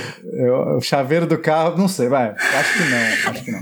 Mas. Mas, mas, mas não importa, não importa. É, vou- então eu vou, vou, vou cobrar o Neil deGrasse Tyson lá, que eu peguei essa informação dele. Ah, foi ele que falou? Não, se ele falou. Mas aí você não pode levar a sério o que ele fala. Brincadeira. Não, mas eu falando assim, então assim, o meu ponto é, em paralelo a isso, a gente tem, a gente consegue é, ter dispositivos cada vez menores com maior capacidade de processamento. Sem contar a questão de que com o internet é, 5G, você fazer mais processamento em nuvem se torna uma realidade muito mais palpável, sem você ter grande problema de, de, de, velocidade. Inclusive, um dia que a gente fizer um episódio sobre carros elétricos, né? Tecnologia 5G é fundamental para isso. A carro autônomo, aliás. Tô louca pra. Gente, eu, as, as minhas economias são pra um carro elétrico, porque é o meu sonho de consumo. Aqui tem aqui. muito, muito, muito. Na minha rua Nossa. tem uns sete. E eu não moro em bairro rico. Caramba. Tá muito, porque tem muito incentivo fiscal para você comprar carro elétrico aqui. Mas enfim. Não duvido. Aqui quase todos os indianos que eu conheço têm é Tesla, inclusive. Eu não sei o que, que, que é, mas enfim. Ah, então a ideia é que a, a tendência é que a gente tenha mais uso de inteligência artificial em vários outros dispositivos. E essa é uma tendência mesmo, né? Uh, vocês veem alguma utilidade prática para isso, por exemplo? É, no momento que esses modelos de IA então, cada, você consegue fazer modelos muito bons. Por exemplo, esses de linguagem, mas é só um exemplo, pode ser vários tipos de modelo. Caberem num, dispositivo como o celular, e sim, a gente já tem. Assim como o Gemini lançou o Nano, mas temos outros. É, temos um chamado Orca, por exemplo, que tem uma capacidade que é, ele é aberto, ele é um, modelo aberto, então não é nem proprietário, e você consegue rodar no celular, né? Então você está falando de uma coisa tipo um chat GPT rodando no seu celular, sem internet, né? Eu quero dizer assim, tá rodando no celular, não tá na nuvem. Então, isso para mim só tá abrindo portas e assim, imagina, daqui um, dois, três anos, a gente vai estar tá conseguindo modelos mais incríveis com menos espaço e a tecnologia de miniaturização vai estar tá maior. Então, vai ser natural você ter em pouco tempo uma roupa com inteligência artificial que vai trocar de, de coisa de acordo com o ambiente, com a luz, você vai ter. Porque já tem lá, isso. O coisa... assustador é que isso já tem. Não, pior que já é tem. Isso que eu vou falar. É muito, vai ser muito rápido. Gente, já tá aí, já tá batendo na nossa porta. Não é questão de tipo, ah, é 5, 10 anos. Não, é final do ano que vem, entendeu? É, aí você vai falar com a sua geladeira, aí você vai, sei lá, a sua casa. Já, já dá pra vários... falar. Já dá pra falar. Então, tudo isso já tem, mas assim, é tudo meio rudimentar. Né? Eu, por exemplo, não falo com a Siri, porque eu odeio odeio falar com a Siri. Ela nunca me entende. É sempre mais. Eu gasto mais tempo tentando falar com a Siri do que se eu tivesse clicando. Do que fazendo a coisa em si. É. Mas é. a gente vai viver essa revolução de que a gente vai falar de verdade com a nossa Siri, nosso celular, nosso computador. Vai ser aquele mundo do her. Né? Isso se a gente não morrer antes por conta da singularidade. Mas supondo que a gente consiga, é, a gente vai falar, a gente vai ter um, um, uma inteligência artificial rodando no nosso computador que a gente vai poder falar e ela vai fazer as tarefas do computador pra gente. E várias é coisas. Assim, isso, isso para mim tá muito real e pouco tempo, eu acho. Não, não, não é futuro, não. É coisa assim. Dá uns aninhos aí, você já vai ver. Dois anos. Eu acho um assustador que eu não tenho. Eu sou 100% analógica, gente. Assim, bem rudimentar. Quase tipo, estou correndo pra floresta. Porque eu acho um pouco. É, eu acho um pouco assustador ainda, sabe? Tipo, que nem eu, eu edito livro didático pro governo. E já ter o chat GPT, a Perplexity pra, tipo, reorganizar minhas ideias para eu poder escrever de fato, porque às vezes você tá cansado, você é uma máquina falha. Você tá trabalhando de segunda a sexta, quando chega na sexta-feira você tá moído e você precisa editar um texto. Chega uma hora que, tipo, seu cérebro não funciona mais e você precisa de ideias. Para mim já é surreal eu poder ter a oportunidade de falar assim: olha, estou tentando falar sobre esse assunto, estou com problema de trocar tais palavras porque elas estão repetidas. Uhum. E daí vem a AI e faz isso para mim. Isso já é, já é estar no mundo her, entendeu? Porque antes, os meus antepassados, eles faziam tudo isso, batiam prova de livro didático para ver se estava igual com folhas, tá? Eles imprimiam e eles batiam na folha. Então eles ficavam até uma da madrugada para ver se não tinha nada faltando, nenhuma uhum. letra faltando. Enquanto aqui, se você pega uma busca no PDF. Os antigos sumérios faziam assim, né? Porra, quando você pega um, a busca no PDF é uma revolução é verdade. da inteligência. Não tinha antes mesmo, né?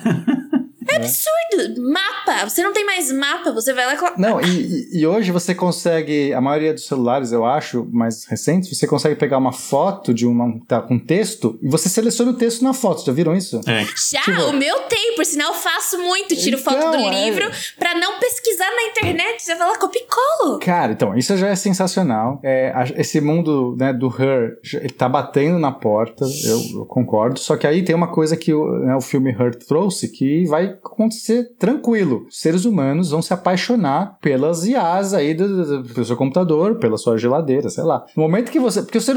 Web namoro. Não, o ser humano fazia Tamagotchi. Vocês lembram do Tamagotchi? Lembro, tive. A pessoa já chorava, ficava triste porque o Tamagotchi morria, você tinha que alimentar. E era só um, um display que era um bichinho que fazia assim. Tu, tu, tu, tu, e a pessoa já se emocionava. Imagina quando você tiver seu computador falando com você, sabendo seus segredos, você, suas confidências. A gente é extremamente apaixonado emocionável. Alexa fofocando com a Siri. É, é afetivável. Hoje as pessoas tratam animais como se fossem filhos, no, no, amor de filho mesmo. Tranquilo, eu conheço pessoas Sim, que tipo. Eu perdi animais já assim, assim, a dor é.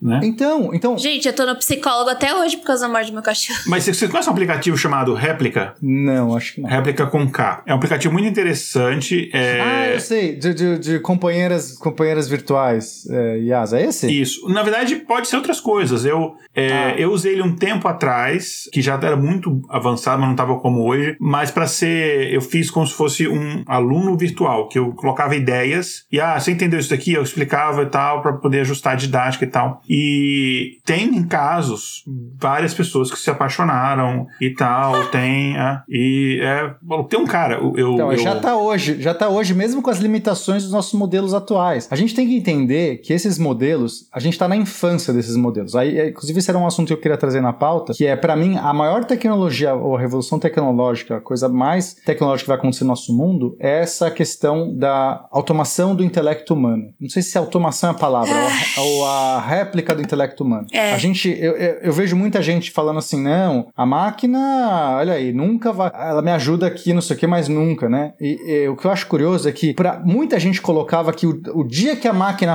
é, conversar comigo numa linguagem natural, ela nunca vai chegar aí. O dia que ela chegar aí, eu vou falar, beleza, agora eu aceito. O dia que a máquina criar um desenho, a máquina nunca vai fazer uma pintura, um desenho, uma coisa artística. É impossível, a máquina não tem criatividade. Aí quando faz, ah não, mas essa aqui tá com um dedo errado. Aí conserta o dedo. Ah, não, mas ela não. Você sempre move a, a chegada, a linha de chegada mais pra frente. O ser humano é incrível. O, o pessoal, pra não, não, não reconhecer que tá. Não, tá certo. Chegou lá, eu falei. Ela. Não, a chegada é ali. Aí você chega ali. Não, é ali atrás da montanha. E isso é um problema. Eu vou contar uma coisa e vocês não ouviram de mim, tá? Eu vou falar com as palavras mais neutras e genéricas possível, que eu não sei se pode dar bel pra mim. Já é possível e estão na, no caminho de escrever um livro só com IA. Já está certo de que isso vai acontecer, tá? E é um livro que vai ser comercializado e é isso. Já tá, já, tipo, já tem o programa, eles já estão, já pagaram, a folha já saiu e eles vão fazer. Então, eu como editora de livro didático tô indo pro saco se, se der certo essa porcaria, entendeu? Então é, é, complexo. E, então, e aí é, recupera aquilo que eu tava falando de quando a gente olha hoje o que o chat GPT e os outros modelos estão fazendo, a gente tem que pensar que isso é a é um bebê, não é o, o limite. É isso que eu tento falar para todo mundo.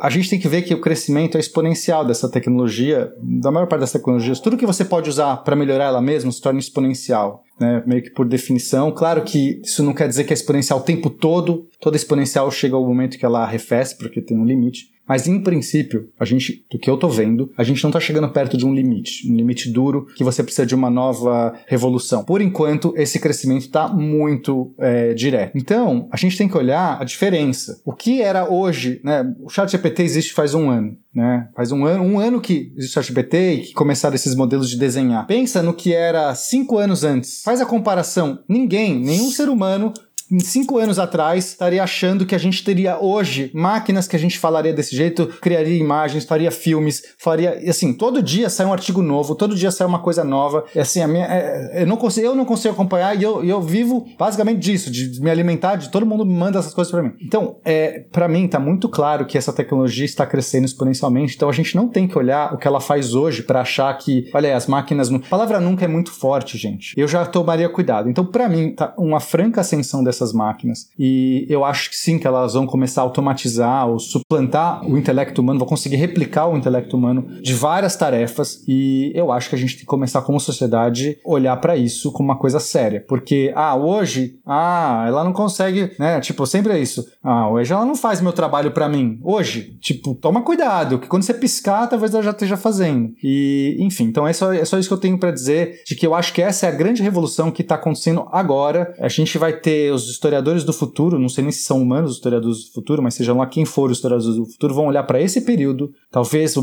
eu acho, talvez o marco seja o lançamento do chat GPT, porque foi, não, né, o Igor já disse, já existia GPT antes, existia. Desde 2019 tem o GPT-3, ou, ou 2000, é, 2020, acho que foi o GPT-3, já tinha o 2, etc. Só que o marco para a sociedade, o impacto que isso causa, para mim, foi o lançamento do, do chat GPT, que disparou todo mundo, todo, todas essas coisas estavam embrionárias. No momento que disparou, o chat GPT aparece, a Google tem que lançar, a Meta tem que lançar, e todo mundo tem que lançar, e todo mundo tem que fazer, a Microsoft, não sei o quê. Então, para mim, esse é o momento que a gente tá vivendo, que é de transformação absurda, que vai definir uma nova era. Tranquilo para mim, vai existir nos livros de história daqui 50 anos, vai estar, tá, ó, o período tal vai ser chamado da Revolução das IAs, seja como você quiser. E a gente tá vivendo essa revolução hoje. Então, para mim, isso disparado é a coisa. Isso é muito mais rápido que o hardware, tá? O robô que vai fazer uh, limpar sua casa é muito mais difícil de você avançar ele do que você melhorar só um software que roda. Software, a, a iteração de um software, né, uma melhoria de software é muito rápida, enquanto que o hardware é mais lento. Então, para mim, a revolução é no software, nas máquinas, uhum. nas IAs das coisas, nos computadores, nos modelos de linguagem. Isso está acontecendo agora. A gente tem que repensar na sociedade já, porque a gente pode ver um colapso de empregos, um colapso de, de como você se torna. Hoje, o ser humano ele só é digno porque ele trabalha. O vagabundo é o cara que não trabalha. Você tem toda essa, essa coisa, porque você tem que ser útil para a sociedade isso é o que te torna, né? Se você perguntar quem você é, você fala normalmente a sua profissão. É louco isso, né? E quem eu sou, eu sou minha profissão. Eu sou um físico, eu sou um não sei o quê, um advogado. A gente tem que talvez começar a pensar para a sociedade humana que isso não é, não deveria ser o nosso cenário. A gente não deveria ser o que a gente faz, porque talvez o que a gente faça amanhã, o robô vai fazer. Então a gente tem que repensar como é possível todo mundo ter dignidade, todo mundo ter uma vida correta, digna, com, com sustento, se a gente não precisar ou não tiver como fazer as tarefas, todo mundo vai ter empregado. Acho que não vai ter como todo mundo ter empregado. Claro que novos empregos são criados. Isso que eu ia falar. Eu entendo isso, mas não necessariamente os novos empregos criados vão ser feitos por um ser humano, porque o tempo de ser humano é muito, muito mais lento. Então é diferente você falar que uma pessoa lá na Revolução das Máquinas, né, sei lá, no século XIX, século XVIII, século XIX, lá, que a pessoa fala assim, ah, agora meu trabalho foi automatizado aqui, aí a pessoa vai ter que se capacitar para fazer um novo trabalho. E, e tudo bem, porque a, a, é uma geração que leva. A, o, tem uma nova pessoa vai crescer com uma nova tecnologia que vai aprender aquilo e ela não vai ser suplantada porque leva gerações de avanço. A gente está falando agora de mudanças que são de anos. O ser humano não vai, não é, você não vai tirar o cara que estava lá pilotando um caminhão que vai ser, digamos, substituído, um operador de telemarketing, sei lá, tanto faz quem, e a pessoa vai se tornar o, o, o engenheiro da IA que vai estar tá criando um novo modelo, porque esses são os empregos que estão sendo criados, modelos, é, empregos que têm a ver com tecnologia de ponta. Tecnologia é tipo quando você vai falar de música, arte, humanidades em geral, tá indo tudo por água abaixo. É, o, o, artista que foi substituído, digamos, né, imagina os ilustradores, quantos já foram substituídos? Quantos, uhum. né? É, claro, sempre vai ter um artista que não vai ser substituído. Esse é o primeiro ponto. Não precisa substituir todos os empregos para você dizer que é um problema. Não, vai ter o, o super, o super assumo dos artistas que vai ainda ser contratado e vai fazer os seus desenhos e vai. Ainda existe assessorista de elevador, mas a gente não pode dizer que a profissão ainda existe. É exceção. Sabe que parece uma analogia muito boa? Que é quando veio o surgimento dos streams, principalmente de música. Que, se não me engano, foi o Metallica que processou, porque aquilo, tipo, o eles Napster, ganhavam isso. da. da isso, uhum. Napster. É, é, que eu não. Eu soube da história. Alguém virou pra mim e começou a contar. Eu, quê? Você estudou na aula de história, né? A gente viveu, eu e o Pena. a gente viu isso. eu não vi, eu não vi acontecer. Tudo bem. Porque eu tava falando de alguns streamings aí de, de podcast, música, sei que, daí essa pessoa tava me contando sobre isso, eu não fazia ideia. Ele falou assim: não, o Metallica ele processou porque os caras viviam disso, eles viviam de vender álbum e de fazer show. E daí uhum. você vem com um novo torrent aí que todo mundo pode baixar o negócio. Isso é pirataria. Eu falei assim: caraca, velho, e agora? Daí eu falei assim: mas calma. E daí você paga alguma coisa pra eles agora com esses streams que não sei o que. Ele foi me explicando. Então, é o que tá acontecendo. A, ruptura que aconteceu naquela época, na propaganda, tipo, no mundo da música, no mundo da arte, falaram: não, a gente não vai ganhar dinheiro mais com isso, a gente não vai existir com isso. É o que tá acontecendo agora no mundo da tecnologia. Uhum, sim. E de uma maneira mais rápida. Indo pro próximo tópico aqui, esse tópico eu coloquei aqui porque eu achei muito interessante e ao mesmo tempo assustador. E me faz. E aí, aí vem, entra agora aquele meme. Isso é muito Black Mirror meu. Que é o seguinte: inclusive é um, é um episódio que eu quero gravar em algum momento aqui no, no, no intervalo de confiança, é falar sobre, sobre a morte em si. E um, uma, uma coisa interessante sobre como a gente lida com a morte é como mudou, né? A morte, antigamente, ela era muito mais próxima do nosso dia a dia. É, você, por exemplo, faz, velava as pessoas na sua casa. E hoje em dia não é muito raro esse tipo de coisa, né? Minha bisavó foi velada na casa da minha avó. Eu era, ainda era muito criança, só que eu tava, morava na Bahia, eu morava no sertão, né? No Recôncavo Baiano. Então ainda era aquela, tipo, era uma casinha onde só muitos quilômetros depois você ia ter uma outra casa. E daí a minha bisavó foi velada dentro de casa. Só que daí depois que o tempo foi passando, eu fui vendo como foi ficando higienizado. Houve uma higienização Isso. da morte mesmo, assim, pra gente que vive na cidade, entre muitas aspas, nessa cultura nossa, né? Tô falando, tipo, da, da nossa cultura, não tô falando da cultura indígena, não tô falando da cultura de outros povos que tem ritos diferentes sobre a morte. Mas eu percebi que houve essa higienização, tipo, eu sou de 94, então a partir disso, pra mim, eu já vi a coisa sendo muito, não sendo mais dessa forma, né? É, eu já fiz, eu já trabalhei com um projeto com comunidades Yanomamis e você vê, por exemplo, lá a comunidade prepara o, o corpo para o, o, o, sepultamento e tudo. Uhum. E o negócio, tá? Por que isso tem a ver com o episódio de hoje? O negócio tá caminhando num ponto que já existem protótipos, já existem pesquisas atuais de você criar uma. Ah, você, obviamente, pode ser depois que você morrer, ou se você optar, você pode fazer isso ainda vivo. Você criar uma espécie de. Não é um clone 100%, porque não tem consciência, enfim, é uma versão simplificada sua. Então, é a inteligência artificial que ela vai aprender baseada nas suas mensagens de texto, na sua interação com as pessoas, postagens de rede social. A gente, tem, a gente disponibiliza muitos dados hoje em dia, muito mais do que a gente imagina. Dados de áudio, de imagem, tudo isso. A inteligência artificial vai aprender e vai, como se fosse, imitar você. Para quê? Para que pessoas, por exemplo, familiares, amigos, possam, depois da sua morte, continuar interagindo com você. Não é você, de fato, enfim, vocês entenderam a questão, mas é essa cópia de você. É, que é essa coisa assim, eu não consigo nem me despedir da pessoa depois que ela morreu. Eu preciso continuar mantendo essa coisa. Enfim, não tô falando que a ideia por, no geral é ruim e tal, mas e aí a pessoa pode continuar postando coisas em redes sociais, e você pode interagir com ela, você pode fazer as coisas, enfim, pode continuar fazendo isso. A gente viu algumas dessas coisas, por exemplo, de atores que morreram e aí você tem, sei lá, filmes que você insere aquele ator numa determinada cena e é, é tudo produzido com inteligência artificial e é um baita fanservice, né? O Star Wars, por exemplo, fez isso com, com a Princesa Leia, por exemplo, a Princesa Leia. Aqui foi com a Elis Regina, né? Tivemos a versão Elis Regina. Defeito, sim, principalmente quando você vê em IMAX. Mas a tecnologia está evoluindo. Então imagina, sei lá, eu posso chegar, digamos que o meu avô seria difícil, porque meu avô não tinha nenhum tipo de rede social nem nada, não existia essas coisas quando ele morreu. Mas, por exemplo, uh, os meus filhos vão poder chegar se, e se tivesse, se, se eu optar, por exemplo, tecnologia, pegar o celular e conversar comigo, trocar ideias, enfim. Então, até o ponto de você, por exemplo, conseguir participar do seu próprio funeral, chegar lá, falar umas palavras, é, falar, pessoal, gente, obrigado por ter vindo aqui e tal. Eu, se eu fizesse isso, eu treinaria minha inteligência artificial para chegar no meu velório e falar assim: eu fui assassinado, só de zoeira. Não precisa fazer isso. Eu acho mais interessante você conversar com um amigo e pedir pra ele ficar lá no cantinho, de sobretudo preto, com guarda-chuva, olhando para todo mundo, depois sair embora sem fazer nada. É muito mais. Ó, eu vou te falar que eu sou contra, viu? Esse uhum. negócio da. Eu sou contra. Porque, tipo, o ser humano é um ciclo, a gente. Eu, não, eu por exemplo, eu não quero, eu não quero viver tanto tempo assim, tipo, pra mais de 100 anos. Eu acho que é muita coisa, eu já vi que eu tinha que ver. É, eu tive uma. Uma pessoa perto de mim que a tia-avó dela morreu e ela tava falando que a tia-avó dela não estava mais feliz porque todas as pessoas que ela conhecia já tinham morrido e ela não tinha, ela não fazia mais parte daquela época, ela já não tinha como mais é, fazer parte da, das tecnologias vigentes. Então, tipo, tinha acabado pra ela, ela tava se sentindo triste e a querida não morria. Então, meio que ela falava, foi um alívio. Ela, ela já tava assim, ai, pegou uma pneumonia, pegou uma gripe, virou pneumonia e morreu. Daí ela falou assim, era um alívio porque ela ficava muito isolada, ela não sabia como fazer parte direito. E daí você vai lá e coloca o querido para dizer as palavras no funeral dele. Eu acho que isso é um grande desrespeito, entendeu? Principalmente com a sensação que a gente tem de. A sensação não. A gente é um ciclo. Nasce, cresce, desenvolve, passa estresse e morre, entendeu? Então, é. Fecha. Fora que os rituais de morte, sepultamento, sempre foi tudo muito cultural. Eu sou um pouco contra essa higienização. Que, por exemplo, minha família é muito pequena. Eu só tenho essa lembrança da morte da minha bisavó e depois disso ninguém nunca mais morreu na minha vida, entendeu?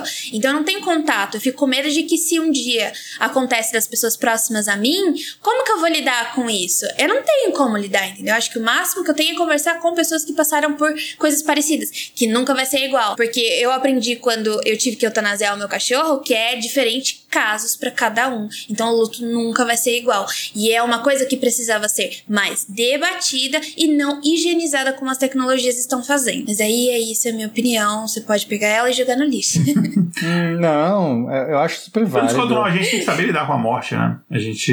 Exatamente, a gente não fala sobre isso. Morte é um tabu, rituais de sepultamento são tabus. E assim como o suicídio, eu acho que deveria ser falado com mais frequência. É, então, eu concordo bastante com a fala da Jay. Eu acho que é, a gente tem que aprender. É muito mais. Talvez seja mais eficiente o ser humano, é, em vez de fazer alguns escapismos, é aprender a lidar com essas situações. E a, às vezes essa tecnologia pode virar uma bengala, porque a pessoa. Eu não posso lidar com a perda do meu ente querido, então ele vai continuar existindo para sempre aqui comigo. É, enfim, mas eu também não quero. Ao mesmo tempo que isso me parece um caminho que pode gerar muita coisa ruim, eu também não quero dizer que para alguma pessoa isso pode ser que seja fundamental e ajudar. Né? Não quero ser taxa, taxativo, eu acho que às vezes pode fazer diferença para alguém. Eu Não é o jeito que eu, Pena, também imagino. Eu prefiro, eu não quero ter lá um, um avatar do, dos meus pais sei lá, prefiro, mas sou eu. Então o que, que eu acho que, que nesse caso seria o, o, melhor? Primeiro que as pessoas vão ter que escolher em vida se elas querem ou não deixar um avatar,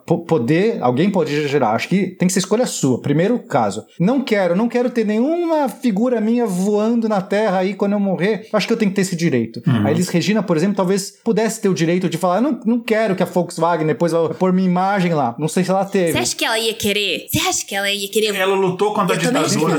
É... Exato. Exatamente. E a Volkswagen foi, uma das patrocinadoras, é uma coisa meio, né? Então, é isso que eu acho que é interessante. Eu, não, eu quero ter tranquilamente assinar um papel e colocar, registrar. Gente, não faço, não quero. Mas pode ser que outra pessoa queira. E aí também eu não quero ser essa pessoa quadrada, tia cocota, dizendo, ah, você não pode, não sei o quê. Sei lá. Mas eu acho que as pessoas têm que ter o direito. Acho que a questão é ética, primeiro. Questão ética. É. Quem que tem o direito disso, eu acho que primeiro é você. E, e, e a gente vai criar uma nova legislação, um novo tipo, uma nova cultura sobre isso. A possibilidade de você ser replicado depois da sua morte. As pessoas vão assinar isso. Para mim, isso tem que ser claro, tem que ser agora, porque hoje qualquer um de nós já pode, em princípio, ser replicado com a quantidade de dados que a gente já tem na internet. Então, para mim, você já tem que ser pauta já agora, criar uma lei, um, um substrato sobre Pô, isso. E no cartório, né, deixar registrado enquanto não tem uma lei. É, mas vocês viram o novo episódio do Black Mirror, né, sobre a, a da Salma Rock, que ela uhum. tem os direitos vendidos de imagem e na verdade ela não sabia. É, e que isso já pode começar a acontecer. Que de novo volta para aquela minha questão que eu tava falando. Eu acho que a gente ainda não tava ao vivo. Que eu tava falando, eu ouvi um episódio sobre sextortion e como algumas pessoas pegam a imagem de uma pessoa que tá ali só o rosto dela, vai lá na IA e faz aquele complemento e daí começa a extorquir a pessoa, né? Com imagens falsas. É um problema de ética do avanço das tecnologias que eu acho que tem que ser abordado constantemente, porque porque toda tecnologia tem o seu a sua consequência e geralmente ela é social. Na maior parte das vezes ela é social, ela impacta bastante. Então, eu concordo com, com o Pena que a gente não pode vetar tudo. A, apesar de que a gente pode até tentar vetar tudo, mas não cabe a nós. É, vai, vai acontecer, ponto final. É. Não adianta, tipo, ah, eu não concordo. Vai rolar, vai acontecer, independente se você curte ou não. Então, eu acho que o mais efetivo nesse caso seria o debate. A questão de você conversar né, o que, que é certo, o que, que é errado, o que é certo, o que, que é errado na sua situação, tá bom? Na sua bolha, porque, de novo, quando a gente entra na questão cultural da sociedade, vai mudar de caso para caso. Então, eu acho que a solução para isso mesmo seria o debate, conversa, e principalmente em lugares seguros como a escola, né? Porque não adianta você ir no fórum do Reddit, que daí você vai levar pau lá. é, o ponto aqui, eu acho que praticamente a gente pode até encerrar depois desse ponto aqui, é que no futuro a gente também vai ter outras formas de interagir com a tecnologia. O celular, por exemplo, a gente já teve muitas é, revoluções nesse sentido, né? O próprio iPhone, você ter toda a, a, interface na tela, você não ter, por exemplo, um teclado esse tipo de coisa, já foi uma coisa diferente, mas mesmo assim você ainda tem aquele dispositivo, você interage ali e tal. Uh, e aí você começa a interagir por voz, ainda é uma tecnologia que precisa melhorar muito, mas a gente já tem essa alternativa e tal. Mas a ideia é que no futuro isso avance ainda muito mais, né? Você tem, por exemplo, é, algumas pessoas que estimam que você vai ter uh, o celular não vai existir como um dispositivo separado. Você vai ter, às vezes, um óculos e você vai interagir com, pode ser através de ondas cerebrais, pode ser com voz, pode ser de outras formas. Você pode até ter o iPhone, mas i de olho mesmo, né? Sei lá, um chip no seu olho vai saber. Seria até legal chamar de iPhone. É, você vai na loja, o cara bota uma agulha no seu olho, tá aqui, nova versão. Eu discordo, porque achei meu brega. Mas é aquilo, né? A gente não sabe dar nome pras coisas direito. Eu não sei, eu não sei. Eu também não. Mas enfim, e tem, a gente já fala dos famosos wearables, né? Que são dispositivos vestidos, tem a questão da, da realidade virtual, da realidade aumentada, que é uma coisa que Uhum. vai e volta, né? A tecnologia que chega, todo mundo fala, depois dá uma parada, depois volta e para. Uhum. É, e, enfim, isso, toda a forma, nossa forma que interagir com tecnologia, é até mesmo em jogos e em várias outras coisas. O que que vocês têm, a, além do nome iPhone não ser um nome bom, o que vocês têm a comentar? Não, teve o Google Glass que foi miado. Ah, Lembra? Foi miada, foi É. muito miado. Nossa. Foi muito miado, ninguém queria usar aquele negócio que tinha. Mas eu acho, uma coisa que eu vi faz pouco tempo é um cara que conseguiu desenvolver uma lente de contato que projeta na lente de contato, é uma tela. Então você consegue ter uma realidade aumentada diretamente, sem você ter que usar aquele óculos ridículo que fica a pessoa vendo que você tá com um quadradinho ali. Isso eu achei muito louco, porque aí eu consigo ver, sabe, uma coisa não intrusiva. Você vai lá, usa a lente de contato e você tem. na- Imagina você está conversando com você e, e está dirigindo, o seu GPS está no seu olho ali, ó. Vire pra direita, não é mais aqui. Deixa eu ver onde que eu tenho que virar. Aí você não acerta, porque ah, tá fora, tá, tá errado. Tem o delay do GPS. É, vira à direita. Não era agora. Sempre tem. Se o negócio tá no seu olho apontando, isso, é, eu acho que isso é incrível. Mas eu não sei quão longe a gente tá de um wearable, né? uma- um vestível nesse nível, que as pessoas têm muito preconceito e resistência para usar. Então teria que ser algo menos intrusivo. Então eu, é, sinceramente, eu não, é, eu não sei. É- Esse é o tipo de coisa igual o metaverso, que tava todo mundo apostando no metaverso e a, né, a Meta jogou milhões, que transformou o nome da empresa, que era Facebook. eu achei aquilo muito Second Life, Second Life é, 2.0. É, exato. Aí trocou de nome a empresa para bem promover a ideia do metaverso e, e afundou, né? Então, esse é uma de- dessas que, para mim, ainda é muito nebuloso. Às vezes é, uma, é, uma, é um dispositivo novo que surge, que é incrível e as pessoas adotam e transformam a tecnologia. Então, Eu não sei se as pessoas vão usar, não, porque a gente tem uma ferramenta incrível chamada Google, internet, que as pessoas usam tão pouco, sabe? E é só você chegar lá e jogar as coisas no negócio. Imagina você, tipo, no site, né? Vai lá, pesquisa, busca. Imagina um negócio no seu olho. Você não vai conseguir fazer tanta coisa ao mesmo tempo, entendeu? Eu não acho prático e eu não acho que seja um utilitário que esteja, entre muitas aspas, na moda, porque o que tá na moda hoje? Vídeos rápidos de conceitos muito difíceis de, de se entender. Outro dia eu tava lá, ai, faz um TikTok de buracos negros em um minuto e meio. Eu falei assim, vai se lascar que eu não vou fazer isso nem ferrando. É, então, eu acho que não vejo isso como uma tecnologia vigente agora, porque a gente tá no negócio de coisas rápidas. Se fosse um- uma coisa que acessasse rápido, beleza, mas uma coisa que vai entrar no seu olho enquanto você se move, enquanto você tá fazendo outras coisas, não acho prático e não acho que seja um jeito que as pessoas estão se adaptando à realidade hoje em dia. Hoje a realidade adaptada é, é ver coisas, ver vídeos que é mais rápido, é, ver tudo acelerado no duas vezes. Hoje as pessoas elas têm a capacidade de é, ouvir um podcast ou então de ver um filme no dois mais. É, enfim, não acho que Inclusive, se você comentar isso, isso mudou a minha forma que eu gravo podcast. Eu tô tentando falar mais devagar quando eu gravo, porque eu sei que mais pessoas é, escuta em 2x. pra não ficar uma coisa muito doida. Aí é meio maluco. Aí a pessoa daqui a pouco vai ouvir em três, porque você tá É. falando mais devagar. né? Mas devagar. Eu falo, eu sou o contrário, eu falo o mais rápido possível, porque você quer ouvir em duas vezes, então você vai se ferrar. Você vai ter que diminuir pra ouvir minha voz. O seu, Eu também o falo seu muito podcast eu escuto em 1.0. Eu falo muito rápido, eu como palavras. Obrigado, obrigado. Agora você me deu. Isso aí, esse é o maior elogio que você poderia me dar. é Isso. Eu gosto do som da voz do Pena em um mais, não em dois Não, mais. sério, Jay, você tem que escutar. É, todo mundo tem que escutar, é muito legal. O Brasil vai Inclusive, tem. Ai, você gente, fez as simulações e tal, isso é muito bacana. Fiz, fiz as simulações. É tudo que acontece lá é real, real no sentido de que foi simulado. Não foi o que, não foi o que eu inventei. Então, teve lá um voo específico. Aquele voo aconteceu de verdade. Se por acaso o resultado. Não vou- quero dar spoiler. Se aconteceu alguma coisa no resultado daquele voo, ele aconteceu no simulador. Eu não inventei nada. Isso é muito legal. E se isentando da culpa, a gente tá vendo Total, aqui, tá? eu? Não fui eu. Ah, e acabei descobrindo a Ada, que é uma pessoa incrível, né? Nossa, incrível, gente. Muito legal. A Ada Rogato. Rogato, né? Rogato. Isso, muito legal. Eu, vou- eu vou fazer propaganda desse formalmente porque tá na minha lista de indicação. Então vou Beleza. deixar na hora que a gente for indicar, eu faço a propaganda. É, algum- antes da gente ir pra parte de. A gente tem o nosso quadro de indicações já já, o episódio não acabou. Antes da gente. Alguma coisa. Enfim, tem muita coisa aqui que eu acabei tendo que tirar, porque senão o episódio ficar muito longo. É. Ah, a gente também não para de falar, né, gente? ah, não, tá ótimo. Eu adorei. Você convidou duas pessoas que simplesmente se deixavam não, embora. mas é isso que é bom. Imagina você convidar o pessoal que fica Desculpa, calado. gente. Sinto muito. O podcast normalmente é isso que é só áudio. Se as pessoas não falarem, aí fica complicado. É, pois é.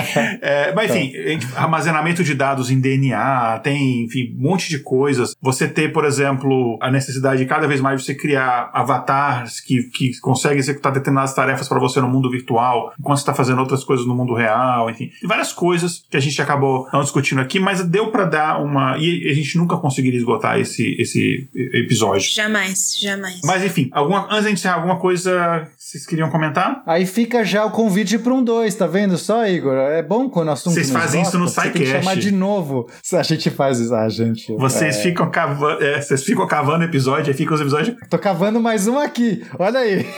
Tá bom. Me chama também, tá? Por favor. Pode deixar. Não, mas vamos fazer Sim. assim, é bacana. Essa- esse trio ficou bom. Eu gostei. Eu gostei desse debate. Foi bom. É, é, é, nosso, ó, esse monte de físico aqui é nosso mini, mini projeto Manhattan, né? É que a gente é os físicos legais, tem os físicos chatos. É porque, tipo, ó, veja bem, o Pena, ele tá sempre mais pro lado historiador também. Eu tô sempre pro, pro lado do terror horror. Essa, esse é o equilíbrio do físico, É. senão a gente vai ficar doido. Nossa, vocês dois juntos vão fazer a bomba de. Será Se dá pra- divertindo ainda por Ó, cima. cons- vou fazer o grande Kizado. Não sei se vocês estão vendo. Ah, deu certo! É. Peraí, deixa eu tirar a foto, peraí. Não, calma, calma. Calma. Calma, deixa eu ver se eu acerto. Conseguiu? Conseguiu? Ah! Já sabe, Igor. Quem Você tá já áudio não sabe. entendeu nada, mas vai. Pois é, ó, tem que ver as gravações ao vivo aqui em vídeo.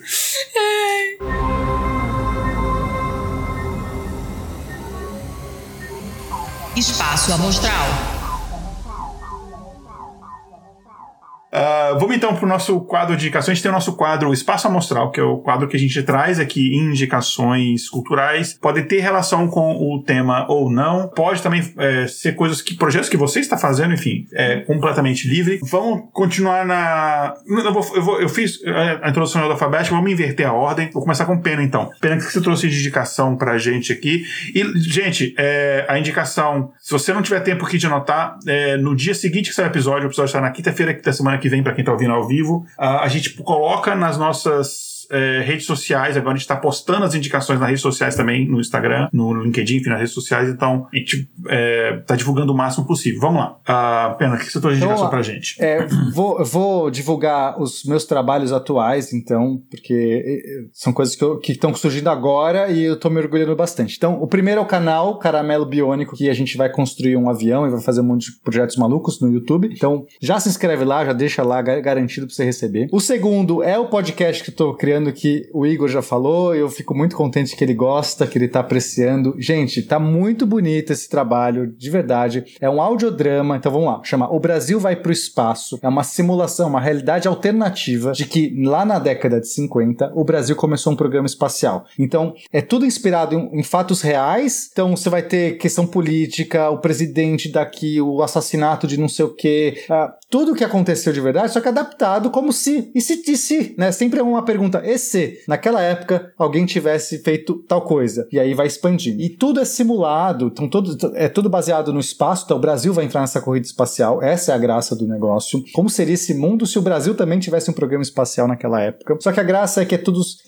eu simulo tudo por trás, e tem vozes, é dramatizado, tem efeitos sonoros, então tá super caprichado, recomendo pra todo mundo, procura aí no seu agregador, o Brasil vai pro espaço. E pra é, uma última indicação é de um livro que eu gosto muito, quando eu falo de, de inteligência artificial, desses temas, as pessoas sempre me perguntam, pô, apenas tem algum livro que eu que me interessar mais? Eu gosto muito, é um livro que nem é tão recente, né? recente eu tô falando porque tudo acontece muito rápido, recente tem que ser do último ano. Nesse- nesse- nem é tão recente, acho que é de 2019, talvez, mas chama Life 3.0, Vida 3.0, você encontra em português ou em inglês, de um cara chamado Max Tegmark. E é um cara que estava se preocupando com segurança de IA muito antes das pessoas se preocuparem com, com segurança de IA. E é um livro muito legal que ele faz faz um passeio sobre a, a, a, inteligência artificial e os futuros possíveis. Então tem a ver com um pouco com essa coisa do futuro, futurologia, futurismo. Ele vai dizer quais são os cenários. Esse livro é muito legal, ele aborda, vai de consciência, ele fala de inteligência artificial geral, superinteligência e como que seriam os vários cenários de, de como que o mundo pode seguir. Eu acho fantástico, é um livro introdu introdutório, assim, não é um livro pesado, não é um livro para a área, é um livro para qualquer um, qualquer pessoa, não sabe nada de inteligência artificial, você consegue ler esse livro, só que ele também é, ele é profundo, ele não é simplista, ele não é simplório, ele entra nos assuntos. Essa é a minha indicação.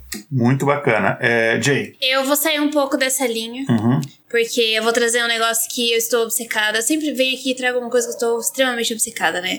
E eu vou trazer o podcast. É um podcast já antigo, eu não sabia, mas caiu no meu colo tem menos de um mês. Se chama Knife Point Horror Podcast. É um podcast do Soren Narnia.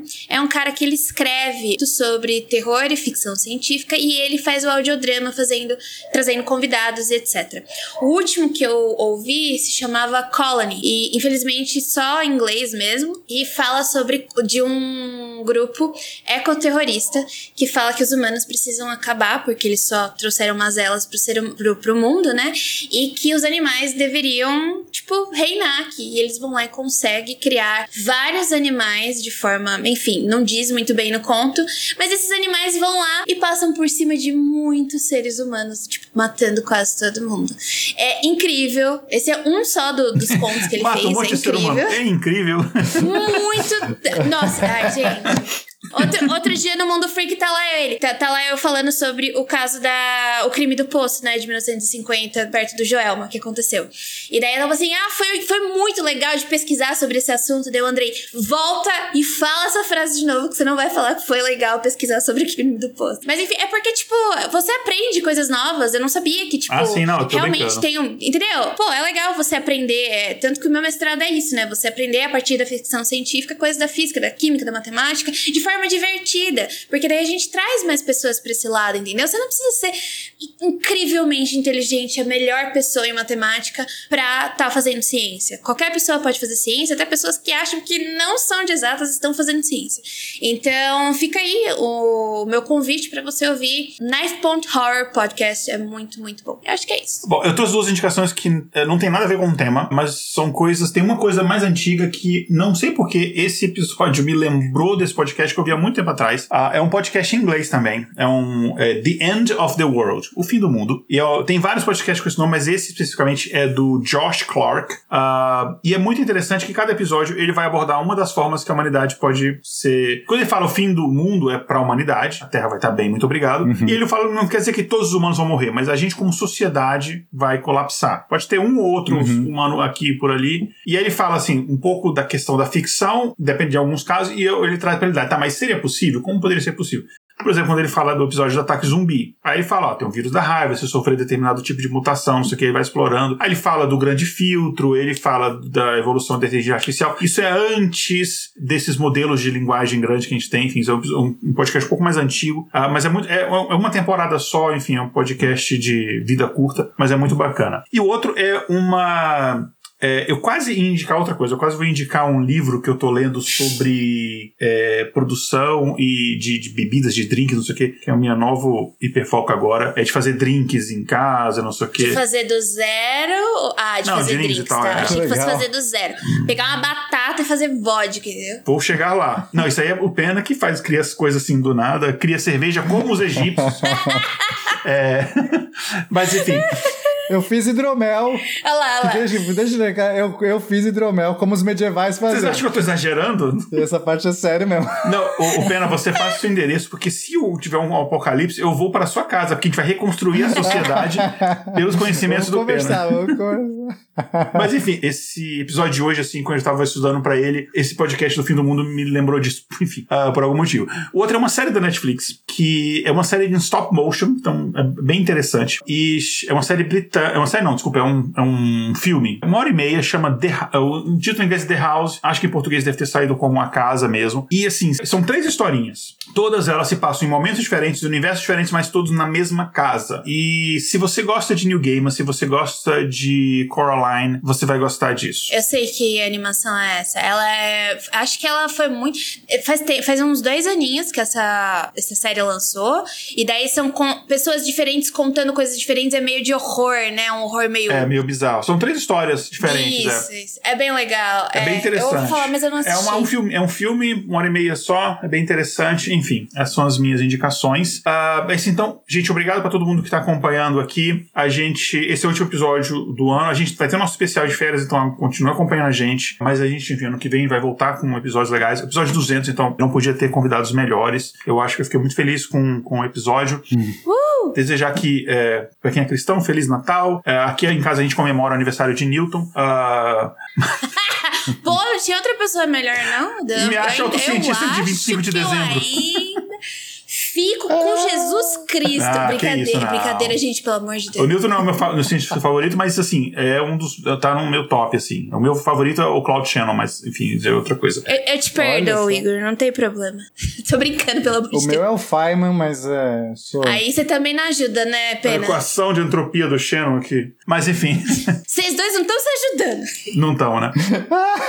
desculpa, desculpa. Mas enfim, é, a gente tá com planos legais. é, inclusive, alguns envolvem ah, a Jay. Inclusive, dá um pequeno ah, dica. A gente começou há dois anos, mais ou menos, a focar os nossos episódios biográficos. A gente tem uma vez por mês a gente tem nossos episódios biográficos, que é o Influencers da Ciência.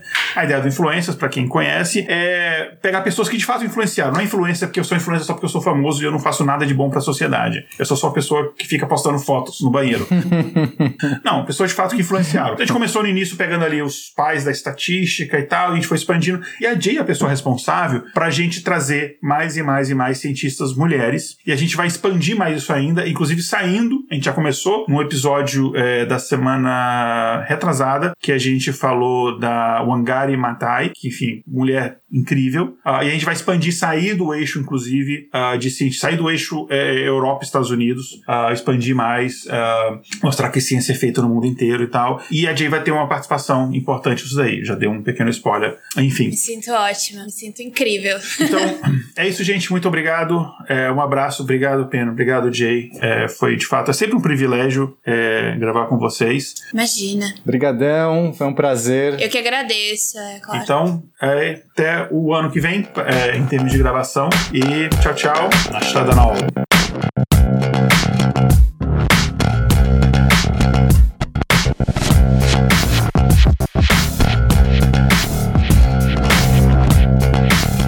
Episódio apresentado por Igor Alcântara, Jay Carrillo e Roberto Spinelli. Direção-geral, Igor Alcântara. Pauta escrita por Tatiane do Vale. Vitrine, Tatiane do Vale e Midjourney. Vinhetas, Rafael Chino e Léo Oliveira. Voz das vinhetas, Letícia Dacker e Mariana Lima. Direção de redação, Tatiane do Vale. Comunicação e marketing, Jennifer Frigo e Natália Duarte. Direção de comunidade, Sofia Massaro. Gerência financeira, Késia Nogueira. Cortes, Júlia Frois. Edição Léo Oliveira. Para saber mais sobre o nosso projeto e apoiar a divulgação científica, visite intervalodeconfianca.com.br.